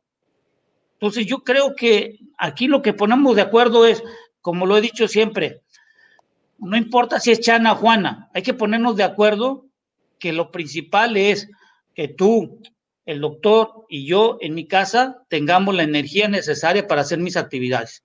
Y ahí quiero precisar, permítame que, que, lo interrumpa, porque con las reglas actuales, la, la, el hecho de que sea inconstitucional la reforma eléctrica se refiere a lo que ocurrió con la reforma energética. O sea, por la reforma energética se vuelve inconstitucional la reforma eléctrica. Ese sería el argumento. Y ahí es donde entrarían las violaciones. Parte mucho de esto. No hubiera sido más fácil, en vez de estar dando presupuesto y subsidiar a empresas privadas que eventualmente van a venir a hacer la chamba y vamos a tener negociaciones en donde nos va a salir más caro eh, a veces comprar lo que ellos eh, producen porque las utilidades que ellos generan no las generan ni en sus países, ¿no hubiera sido más fácil que la Comisión Federal de Electricidad, al igual que Pemex, porque ahí se parecen mucho, se invirtieran para que ellos realizaran el proceso? O sea, ¿no hubiera sido más fácil invertir en CFE para que CFE, en vez de subsidiar empresas privadas, generara la chamba? ¿No hubiera sido más fácil y que entonces las empresas privadas tuvieran contratos equitativos? Sí, pero a ver, en el 2021 hay que revisar el presupuesto. Por ejemplo, en la parte de generación de electricidad, y el doctor lo va a saber y me va a dar la confirmación, el presupuesto comparado del año 2020 al 2021 le redujeron el presupuesto en un 9% en generación. En transmisión estuvo en un 20% a la Comisión Federal de Electricidad. Esa reducción de presupuesto con los subejercicios que han tenido en, cierta, en ciertos, en ciertos eh, comparados del año pasado, ese dinero que le quitan, alguien lo tendría que estar realizando porque el mercado lo está pidiendo. Lo que yo sí estoy de acuerdo es que haya una inversión y un balance entre lo público y lo privado, siempre y cuando exista, de acuerdo a la ley y las normas, lo que se tiene que pagar por cada uno de ellos. ¿Y la norma lo, que, lo, lo establece así? ¿Es justa la norma? La norma lo que establece, por ejemplo, en el mercado de autoabastos, se tiene que actualizar porque la norma data de lo que se inició en 1992 y la Comisión Federal de Electricidad está en todo su derecho de actualizar y sugerir que se actualice ese costo. En la parte de la parte doméstica, donde están los contratos legados y las PIE y de largo plazo, ahí tiene que haber una evaluación en cuánto está el contrato, cuánto están vendiendo la electricidad, y eso le compete al privado que tiene el contrato con, con CFE y CFE. En el de autobastos, no importa cuánto le cuesta la electricidad a, a las compañías Bimbo y todo lo demás. Lo importante es que paguen lo que la Comisión Federal de Electricidad le cuesta en la tarifa doméstica transmitir la electricidad. Y lo que necesita la Comisión Federal de Electricidad es dinero, pero ese dinero tiene que provenir ya sea de la parte pública para que se pueda tener suficiente. La pregunta es, hoy ante la contracción económica que tenemos, lo que ha dicho el secretario de Hacienda, que los primeros meses hemos tenido problemas de recaudación y hay que hacer una política fiscal y hacendaria nueva. Hemos visto la contracción que hemos, que hemos visto la inflación que se incrementó en la primera quincena. Hemos visto un poder adquisitivo de todos nosotros que se ha disminuido por cuestiones de la pandemia. Yo creo que hoy en día lo que ponemos no es, no es una disputa, sino ponernos de acuerdo en cómo sí porque el problema no lo tenemos el doctor o yo, porque nosotros ya estamos más que para allá que para acá. El problema me preocupa a mí mucho son las generaciones de los que están en la prepa, los que están en la universidad, si van a tener la suficiente energía y los empleos. Eso es lo que a mí me está preocupando, no ponernos de acuerdo. Doctor Valderas, entonces, ¿qué pensar de esto?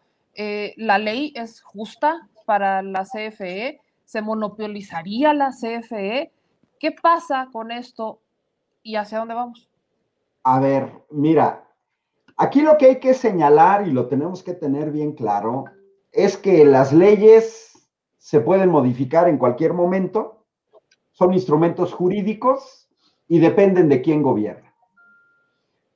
Cuando yo señalaba los datos de 1970 contra el año 2010, de por qué las empresas privadas transnacionales internacionales perdieron el control del 85% al 8%, eso no es algo mágico, ¿no?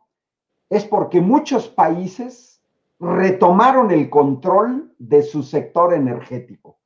Lo hizo Brasil, lo hizo Argentina, lo hizo Bolivia, lo hizo Arabia Saudita, lo hizo Siria, lo hizo Irán. Cada, cada que cambia un gobierno puede modificar leyes lo hace la derecha, lo hace la izquierda. Yo, yo no entiendo por qué la reforma energética de 2013, aprobada con sobornos, y esto lo tenemos que dejar muy claro, ahí están hasta los videos de asistentes del gobernador de Querétaro, Francisco Domínguez, con paquetes de dinero. Eso hay que decirlo muy claro. La reforma energética de 2013 se aprobó con sobornos. Esa reforma energética, el artículo 27 constitucional y el artículo 28, ¿qué fue lo que modificaron? Miren, aquí está. El artículo 27 constitucional que teníamos en el caso de los hidrocarburos, porque sí lo tenemos que tener muy claro, señalaba claramente, claramente, que no se otorgarían concesiones ni contratos, ni subsistirían los que en su caso se hayan otorgado. ¿Qué fue lo que quitaron en la reforma el 20 de diciembre de 2013? Quitaron lo de los contratos. Es decir, permitieron contratos, pero sin candado, para extranjeros. Además de que legalizaron de un plumazo contratos otorgados de manera ilegal. Si nos vamos al caso de Comisión Federal, al caso de la electricidad, el artículo 27 constitucional decía, corresponde exclusivamente a la nación generar, conducir, transformar, distribuir y abastecer energía eléctrica que tenga por objeto la prestación de servicio público. No se otorgarán concesiones y la nación aprovechará los bienes. ¿Qué dice ahora? Pues que la planeación y el control del sistema eléctrico nacional corresponde a la nación. Corresponde al gobierno planeación y control. Puede haber contratos con particulares, pero en ningún lado de la Constitución dice que los contratos tienen que ser leoninos y que tenemos que subsidiar a transnacionales extranjeras. Eso no dice la constitución. Tampoco la constitución dice que les tenemos que pagar la energía de respaldo a las energías intermitentes. Eso no dice la Constitución. ¿De dónde sacan en la Constitución que el artículo 25, 27 y 28 permiten contratos leoninos, permiten simulación en autoabasto, tenemos que subsidiar a empresas extranjeras? Eso no dice la Constitución. Absolutamente no dice la Constitución. Por más que hayan querido modificar la reforma energética, no pudieron hacer lo que querían hacer. Ahora, esta reforma, si nosotros observamos, aquí les va a pasar un dato muy interesante para que se den cuenta cómo las leyes disque, disque, las aceptan cuando les conviene. Miren, aquí está el artículo 27 constitucional que les acabo de mostrar. Y esta información es de la CRE, la Comisión Reguladora de Energía, de 2008. Ojo, el artículo 27 constitucional se cambió hasta 2013 y ya, ya lo vi, ya lo vimos. Los privados no podrían generar energía eléctrica y sin embargo estaban ya generando 110 gigavatios por hora. Es decir, en una abierta, esta sí, esta sí, en una abierta violación a la Constitución, los privados estaban generando energía eléctrica en México y concentraban tres firmas españolas esa generación, Iberdrola, Gas Natural y Unión Fenosa. Es decir, qué chistoso, porque la Constitución en ningún lado dice eso. Ahora, ¿las leyes se pueden cambiar? Claro que sí. ¿Es legal? Es legítimo y es un proceso democrático. Joe Biden, el día de la toma de posesión, 17 decretos para cambiar políticas públicas importantes de Donald Trump. Ojo, por decreto, Donald Trump, digo, Joe, Joe Biden no pasó ni por su Congreso, ni por el Senado y modificó políticas migratorias, de energéticas, del cambio climático, de ataque a la pandemia, 17 cambios Joe Biden el día que toma posesión por decreto, por decreto. Aquí la ley, la ley de, que, que mandó el presidente, siguió un íter que todos los demás países siguen. La envía el Ejecutivo, la envía el Legislativo, la aprueba la Cámara de Diputados, la aprueba la Cámara de Senadores, y yo veo extremadamente riesgoso que dos jueces, dos jueces, pasen por encima de dos poderes, el ejecutivo y el legislativo, elegidos de manera totalmente democrática, con una mayoría aplastante en las elecciones de 2018. Porque yo tengo que recordar que Andrés Manuel López Obrador gana las elecciones con 30 millones de votos por encima de Ricky Riquín Canallín, que sacó 19 millones de votos, y que ahorita debe andarse metiendo a comer tacos en alguna casa de Iztapalapa, ¿no? Porque ahora ya se dedicó a eso.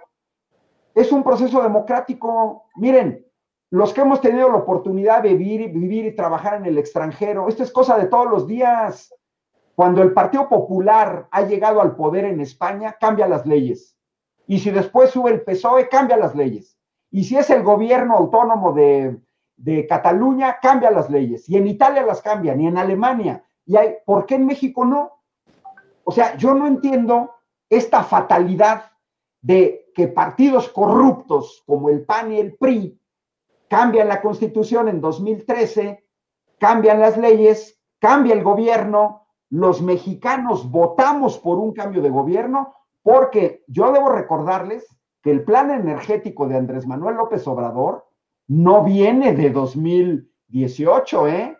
Todos los que conocimos el plan alternativo de nación que Andrés Manuel puso en el año 2006, ya era la política energética que hoy se está llevando en este gobierno. Los mexicanos votamos por recuperar el control del Estado de nuestro sector energético. A mí sí me parece peligroso, las consecuencias las estamos viendo, dos jueces que ya le, le, otorgaron amparos, por ejemplo, a Juan Collado, que está ahorita en la cárcel, que dos jueces pasen por encima de 30 millones de mexicanos.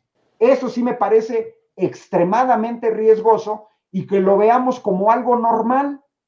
Repito, lo que hicieron con la ley de lista y con la reforma educativa, no extendieron los amparos. Qué chistoso, qué chistoso que hoy jueces que tenían un criterio, hoy lo cambian. ¿Y quiénes son los beneficiados? Iberdrola, Unión Fenosa, Acciona y todas estas empresas. A mí me parece extremadamente también riesgoso que veamos como normal que las empresas extranjeras dominen un sector estratégico. Ningún alemán, ningún sueco, ningún canadiense piensa así. No. Ellos son terriblemente más nacionalistas que los mexicanos, sus políticos son muy nacionalistas. Tengo que citar a Mariano Rajoy, de derecha, cuando Lukoil quería adquirir Endesa, Mariano Rajoy de derecha, que después se convirtió en primer ministro, y ahí hay un video en internet, señaló, no se puede poner el petróleo, el gas y la energía eléctrica en manos de los rusos.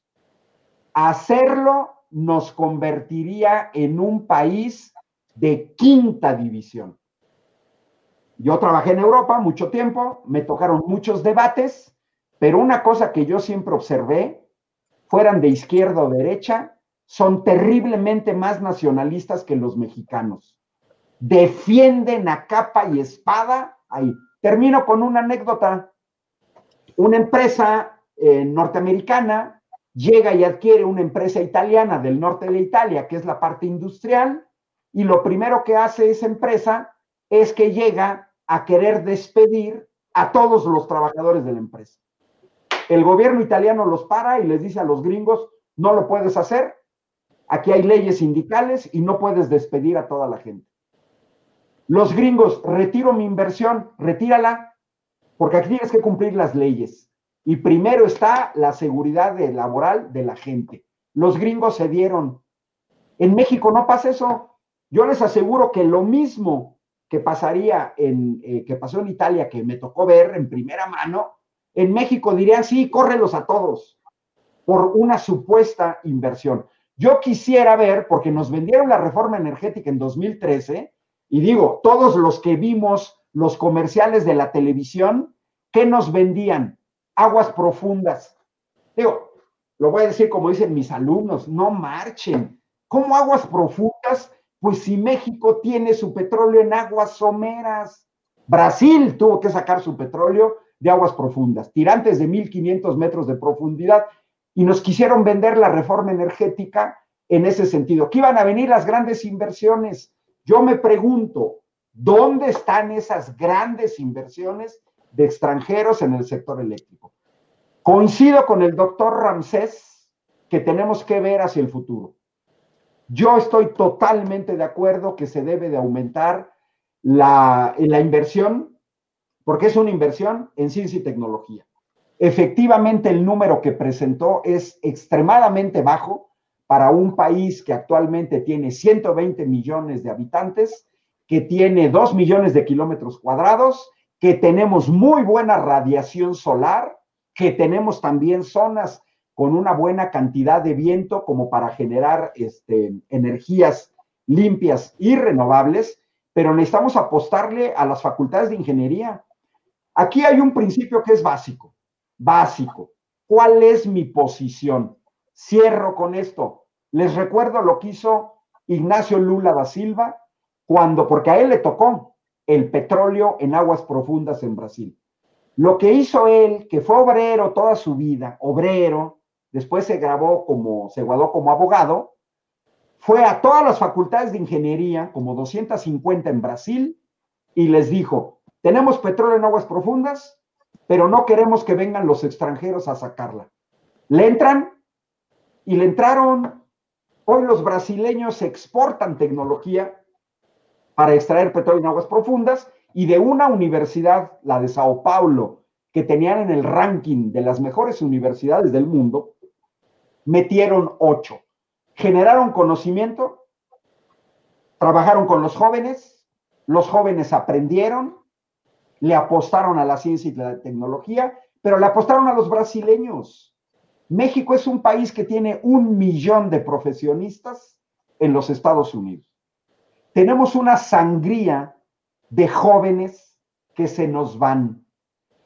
Les pagamos el kinder campanita, la primaria Morelos, la secundaria federal, el bachillerato, una licenciatura, a veces les pagamos hasta una maestría, los mandamos a un doctorado a Suecia, Inglaterra, Canadá, Estados Unidos, y como son buenos, les ofrecen 80 mil pesos de salario inicial, jóvenes de 25 años de edad, que no tienen casa, que no tienen coche, que si tienen una novia la dejan y si tienen dos novias a las dos las dejan, no tienen raíces que tienen los adultos, un trabajo, etcétera, se nos quedan fuera.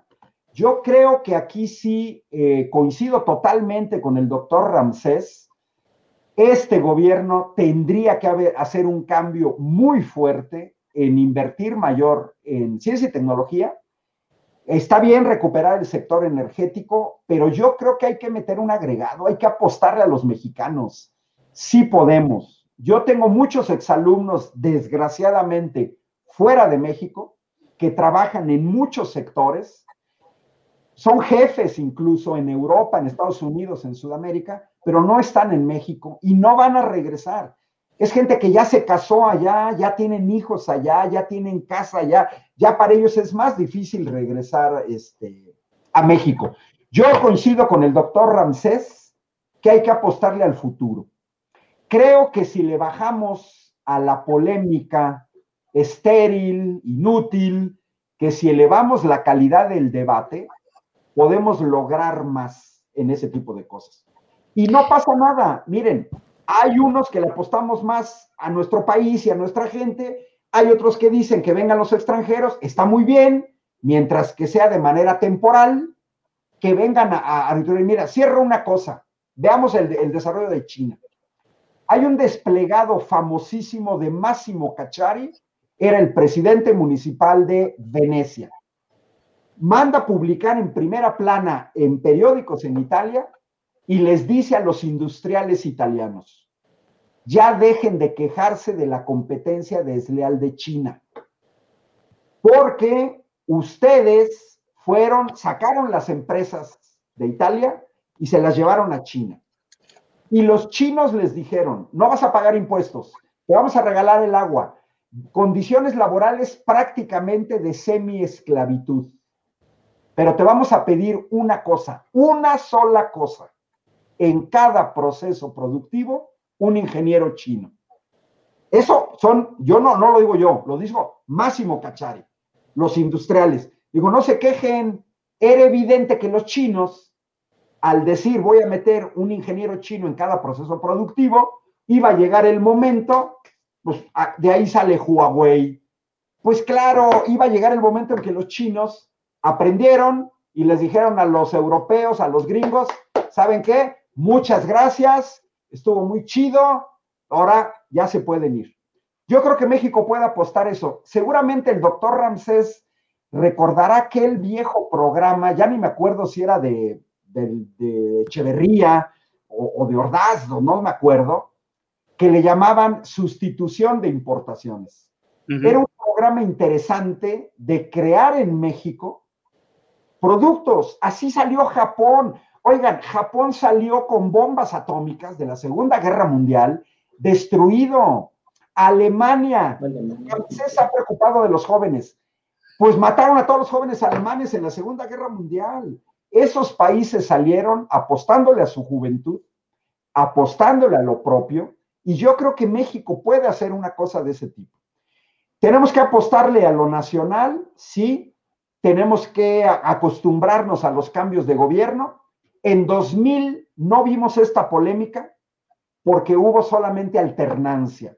Vicente Fox no cambió la política realmente de Ernesto Cedillo. Y Felipe Calderón tampoco y Peña Nieto tampoco. Hoy que vemos una dirección un poco diferente, nos da incertidumbre, nos genera en los medios de comunicación, con el poder ejecutivo, legislativo. Otros países están acostumbrados a este tipo de cambios. Acaba de perder las elecciones el partido de Angela Merkel en Alemania. ¿Hay crisis? No. Y los partidos regionales que ganaron las elecciones, Partido Verde, por ejemplo, empezaron a aplicar políticas totalmente distintas a Angela Merkel. Entonces, yo creo que hay que retomar qué se cambió en 2013. Eh, si es necesario reformar la constitución, pues que se reforme, sino que se respeten las leyes, que no haya abusos, que no haya abusos. Yo creo que los extranjeros pueden aportar mucho a México, pero en este esquema que yo señalé, ¿ok? Sí, que haya acuerdos básicos de transferencia, transferencia de tecnología y generación de recursos humanos. Para mí ahí está la clave. Generación de recursos humanos y transferencia de tecnología y no abusos. Oye, vas a venir a México a ganar un 20%, está bien, pero no un 100% o un 200% o un 800%. Pues ya estamos, de hecho, en la recta final para cierre. Eh, Ramsés, ¿con qué concluyes tú?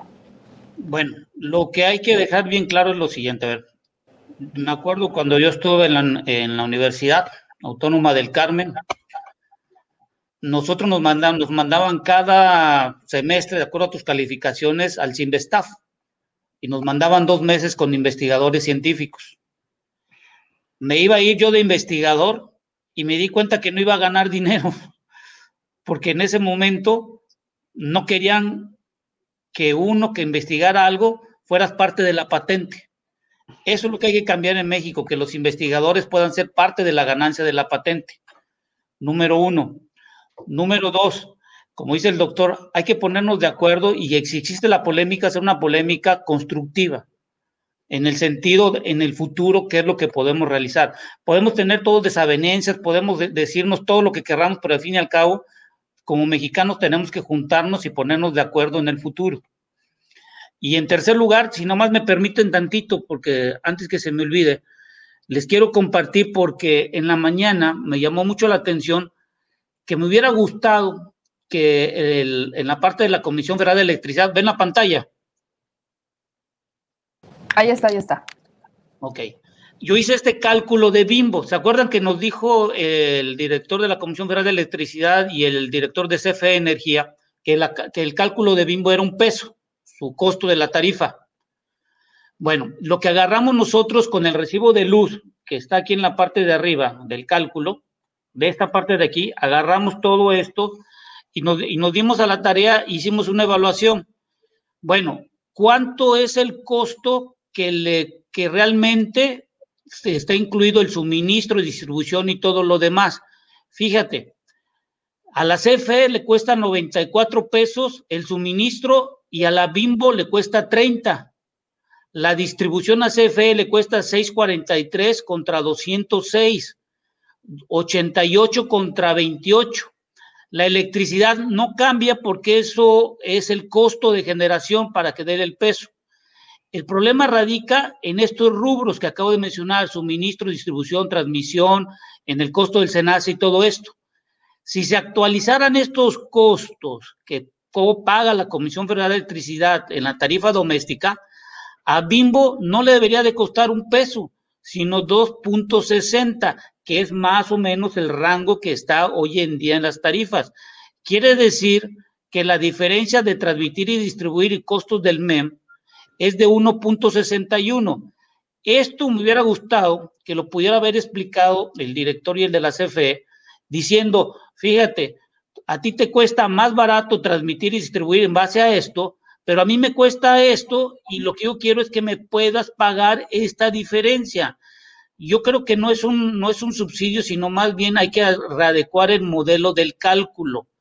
Y esto me salió también para Walmart. Y en Walmart le debería de costar 2.63 y a la y al Oxxo 2.65. La variante aquí es el costo de la generación de la electricidad.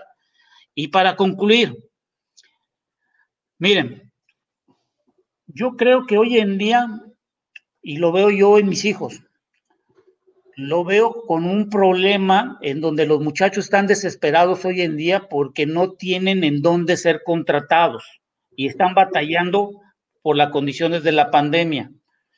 Creo que hay que agarrar a la iniciativa privada, a la parte pública y hacer un gran foro en donde pongamos de acuerdo qué necesita esta industria energética y qué tipo de, de, profesionales requieren porque hay muchas universidades que sacan mucha gente y mucha gente no, no hay ese trabajo que se necesita.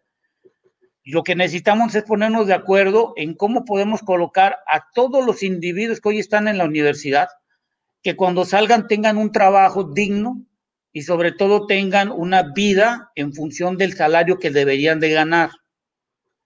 Si no hacemos esto, yo creo que la Secretaría de Educación Pública, las universidades públicas y privadas junto con, los, con las empresas privadas y la parte pública, hay que sentarnos y evaluar realmente cuánta gente se necesita y qué tipo de gente se necesita. Hoy en día, por ejemplo, la parte ambientalista, se necesitan muchos ingenieros en la parte de ambiental para poder hacer la transacción energética. Se necesitan abogados que sepan hacer contratos, que sepan de la parte legal, de la parte ambiental legal. Se necesitan muchos ingenieros electromecánicos, ingenieros químicos, que por favor es muy importante. Se necesitan ingenieros petroleros, pero que sobre todo que estén enfocados en la producción y en el estudio de la roca matriz, por favor. Entonces, si no nos ponemos de acuerdo en eso, olvídense, podemos discutir, llevamos dos horas y media haciendo esta conversación, que es constructiva, pero hay gente que se pasa tres horas discutiendo cosas que no llevan a un fin. Y yo creo que con esta plática lo único que yo quiero, y si el doctor me lo permite, es hacer algo constructivo para México, porque si no, el problema no lo vamos a tener usted y yo, doctor, porque nosotros llamamos más que para allá que para acá. Son a los chamacos que hoy en día tienen 5, 8, 10 años. Cuando tengan la edad que tenemos nosotros dentro de 40, si no les hicimos un buen futuro, olvídese, vamos a tener un gran problema en el año 2050. Y espero llegar yo a esa edad de 2050. Pues yo le agradezco a ambos que nos dieran este panorama muy amplio con distintas opiniones y datos duros y como siempre esta es su casa, esta es su casa porque yo creo que el debate apenas empieza, ya incluso se habla del litio y ese será tema para otra plática cuando empecemos con lo que tiene que ver con el litio, algo que no veo tan lejano y mucho menos después de lo que está pasando con la reforma eléctrica. Así que yo les agradezco a ambos. ¿En dónde los pueden seguir, eh, doctor eh, Valderas? ¿Dónde pueden seguir las redes sociales? Mira, mis redes sociales, YouTube, eh, Twitter y Facebook, me encuentran como Ángel Valderas. Y ahí a veces acostumbro a subir algunos datos interesantes de mis conferencias. Ángel Valderas en YouTube, en Twitter y en Facebook. Ramsés, eh, eh, Ramsés Pech, ¿en dónde pueden encontrar opiniones, columnas y demás? En Twitter, arroba economía hoy, y en LinkedIn buscan con mi nombre, y en Facebook está bajo, bajo mi nombre de Ramsés Pech. Pues les agradezco mucho a los dos eh, por este rato que pudimos platicar, un poquito largo, pero creo que muy productivo. Así que muchas, muchas gracias y muy buenas noches. Buenas noches, y, no, buenos días. Buenos días, ya son las 12.20, 12.30. Hasta luego. Muchas gracias, hasta luego. Pues ahí está, amigos. Yo sé que fue largo y por ahí veía comentarios. No estuve leyendo sus comentarios y no faltó eh, la persona que decía así de, es que está decayendo el programa y no sé qué, qué, qué sé yo yo sé que muchos esperan a veces solo encontrar morbo, ¿verdad? Porque el morbo vende, pero no, fíjense que no en este espacio. Lo que sí queremos mucho es empujar el elefante reumático y no podemos hacerlo si no es desde la sociedad, eh, desde la involucración en los temas, desde la participación, desde que abramos nuestra mente a distintas opiniones, desde que generemos nuestro criterio propio. Eh, no podemos generarnos un criterio propio si no participamos, si no escuchamos. Yo los exhorto, yo los exhorto a que no se queden y no se casen exclusivamente con el morbo que puede generar unas notas y otras no. Creo que también es importante abrir el debate y el diálogo y es algo que en la medida de lo posible y cuanto los invitados nos lo permitan, vamos a estar eh, practicando en este espacio, ¿no? Entonces, pues esa es parte de lo que hacemos aquí. Ustedes ya tendrán sus elementos para generarse este criterio propio, ustedes tendrán estos elementos para decir esto sí, esto no, que retomo de acá, que retomo de acá, y al final la opinión de todos cuenta, por supuesto que cuenta. En mi perspectiva, y si me, preguntan a mí, ¿verdad?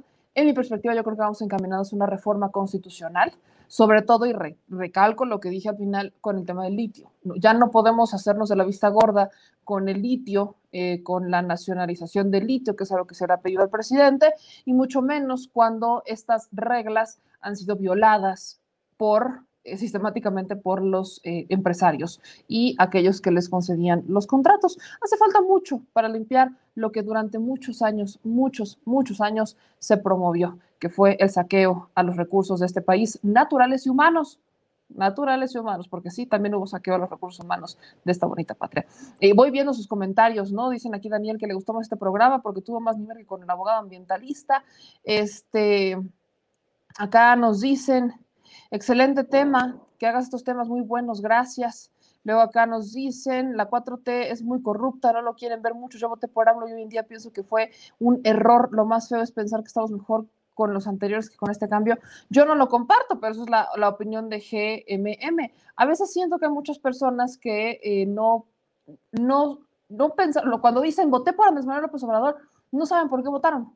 A veces creo que hay muchas personas así que no saben por qué votaron, que solamente creyeron que por votar por alguien eh, distinto iban a obtener privilegios que no habían tenido antes y que por esa persona se los iba a dar, cuando en realidad pues, en la cuarta transformación no se habla de privilegios. De hecho, no, la palabra privilegios y la 4T no, no, no empatan.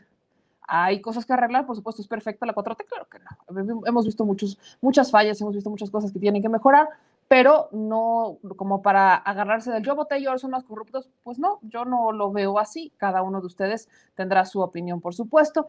Eh, acá dicen, este, gracias, muy excelente. Lástima, esperaba más de Ramsés. El doctor Valderas, excelente como siempre. Eh, luego yo voté por AMLO y creo que está haciendo demasiado, dice Eduardo González. Se necesita amarrarle las manos a los corruptos. Muchas gracias, nos dicen por acá. Yo voté por AMLO, pero ahora yo no voté por él, pero ahora estoy con él. También es otra cosa que ha pasado. Hay quienes no creían en el presidente y ahora sí. Hay incluso quienes no salieron a votar.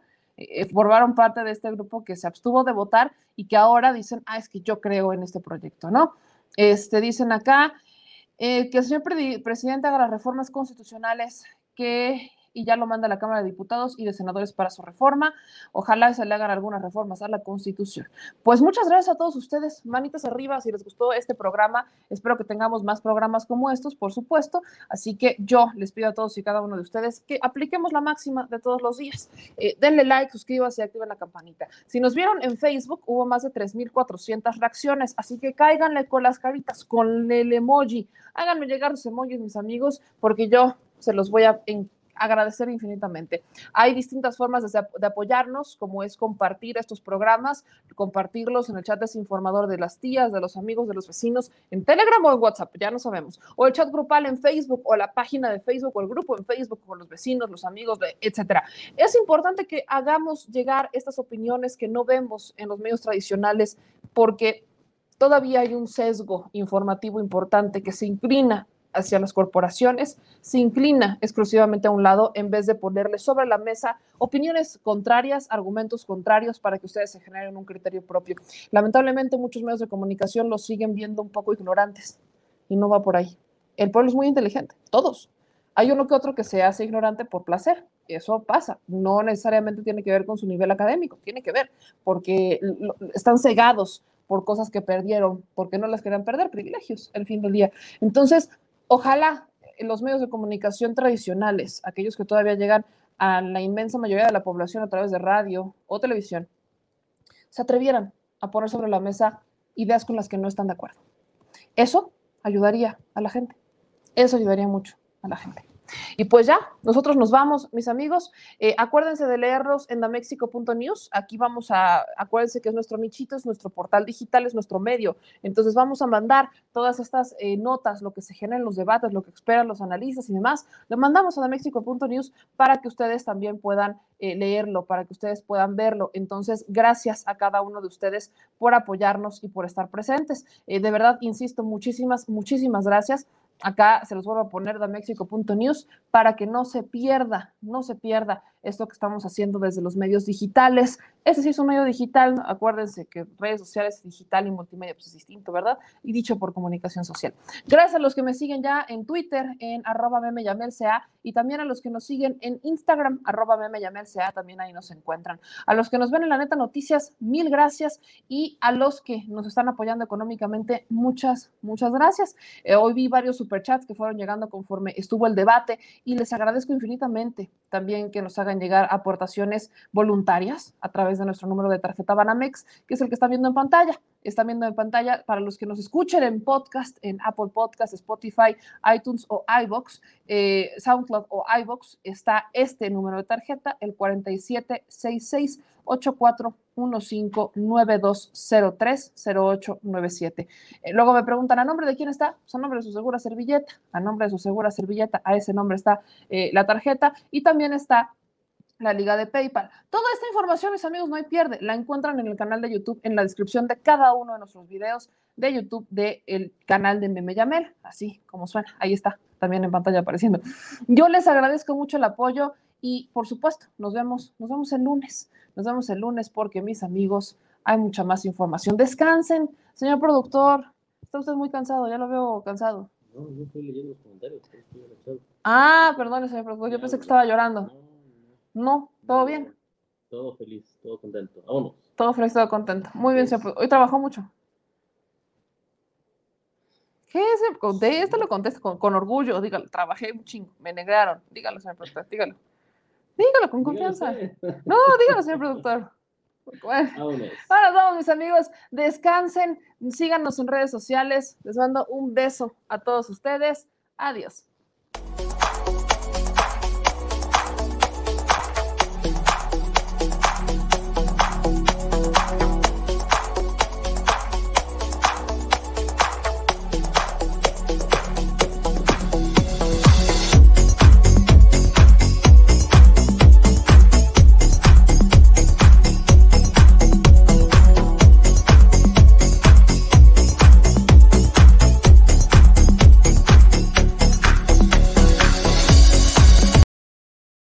Al Chile, la indiferencia es el peor enemigo de todos y más de los animales.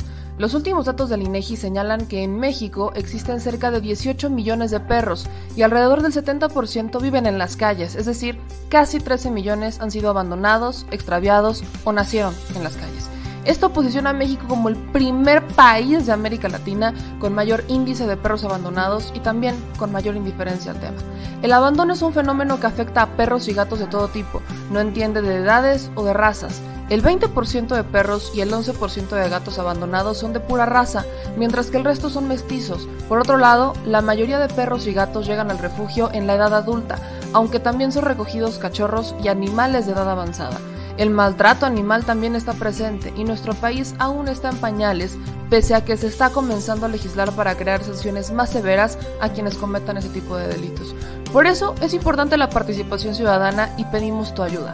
Es hora de dejar de callar y ayudar a darles voz a quienes siempre están ahí para darnos una patita. Educar, esterilizar, identificar, reflexionar y adoptar es básico para revertir la tendencia pero si tú no tienes la posibilidad de adoptar o rescatar, ayuda a diferentes organizaciones que ya lo hacen. Angelitos peludos.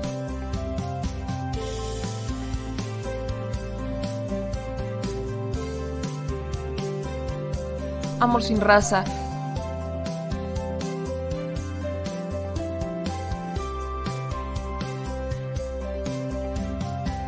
Frida Puebla.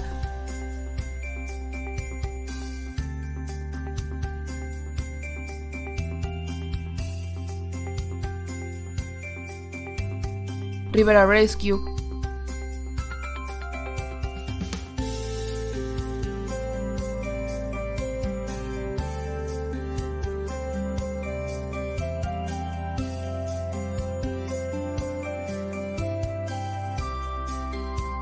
Voz Animal MX.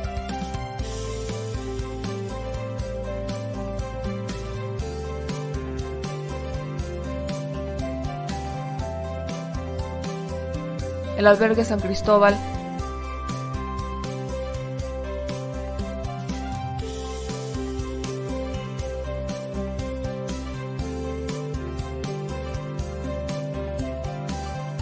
Fundación Toby.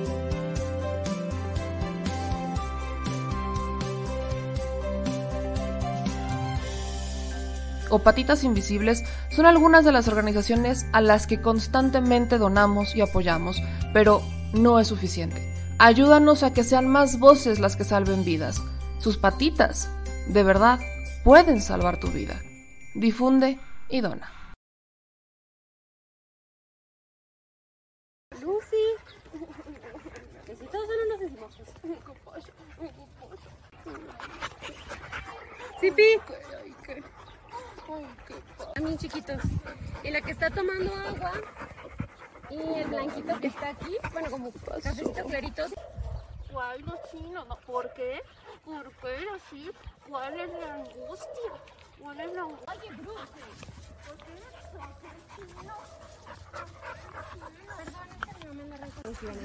la gente así los pidió. Luego nos llegó una, una niña muy parecida, pero se va midiendo. Como que si le gruñen o algo así se quita y no, no, que no, no todos los perritos lo quieren y cuando le llega a atacar a algún perro se echa también. Pero es serio con los cachorros, estos no le hacen nada. Estos se ve que súper bien. ¿Se les acabó?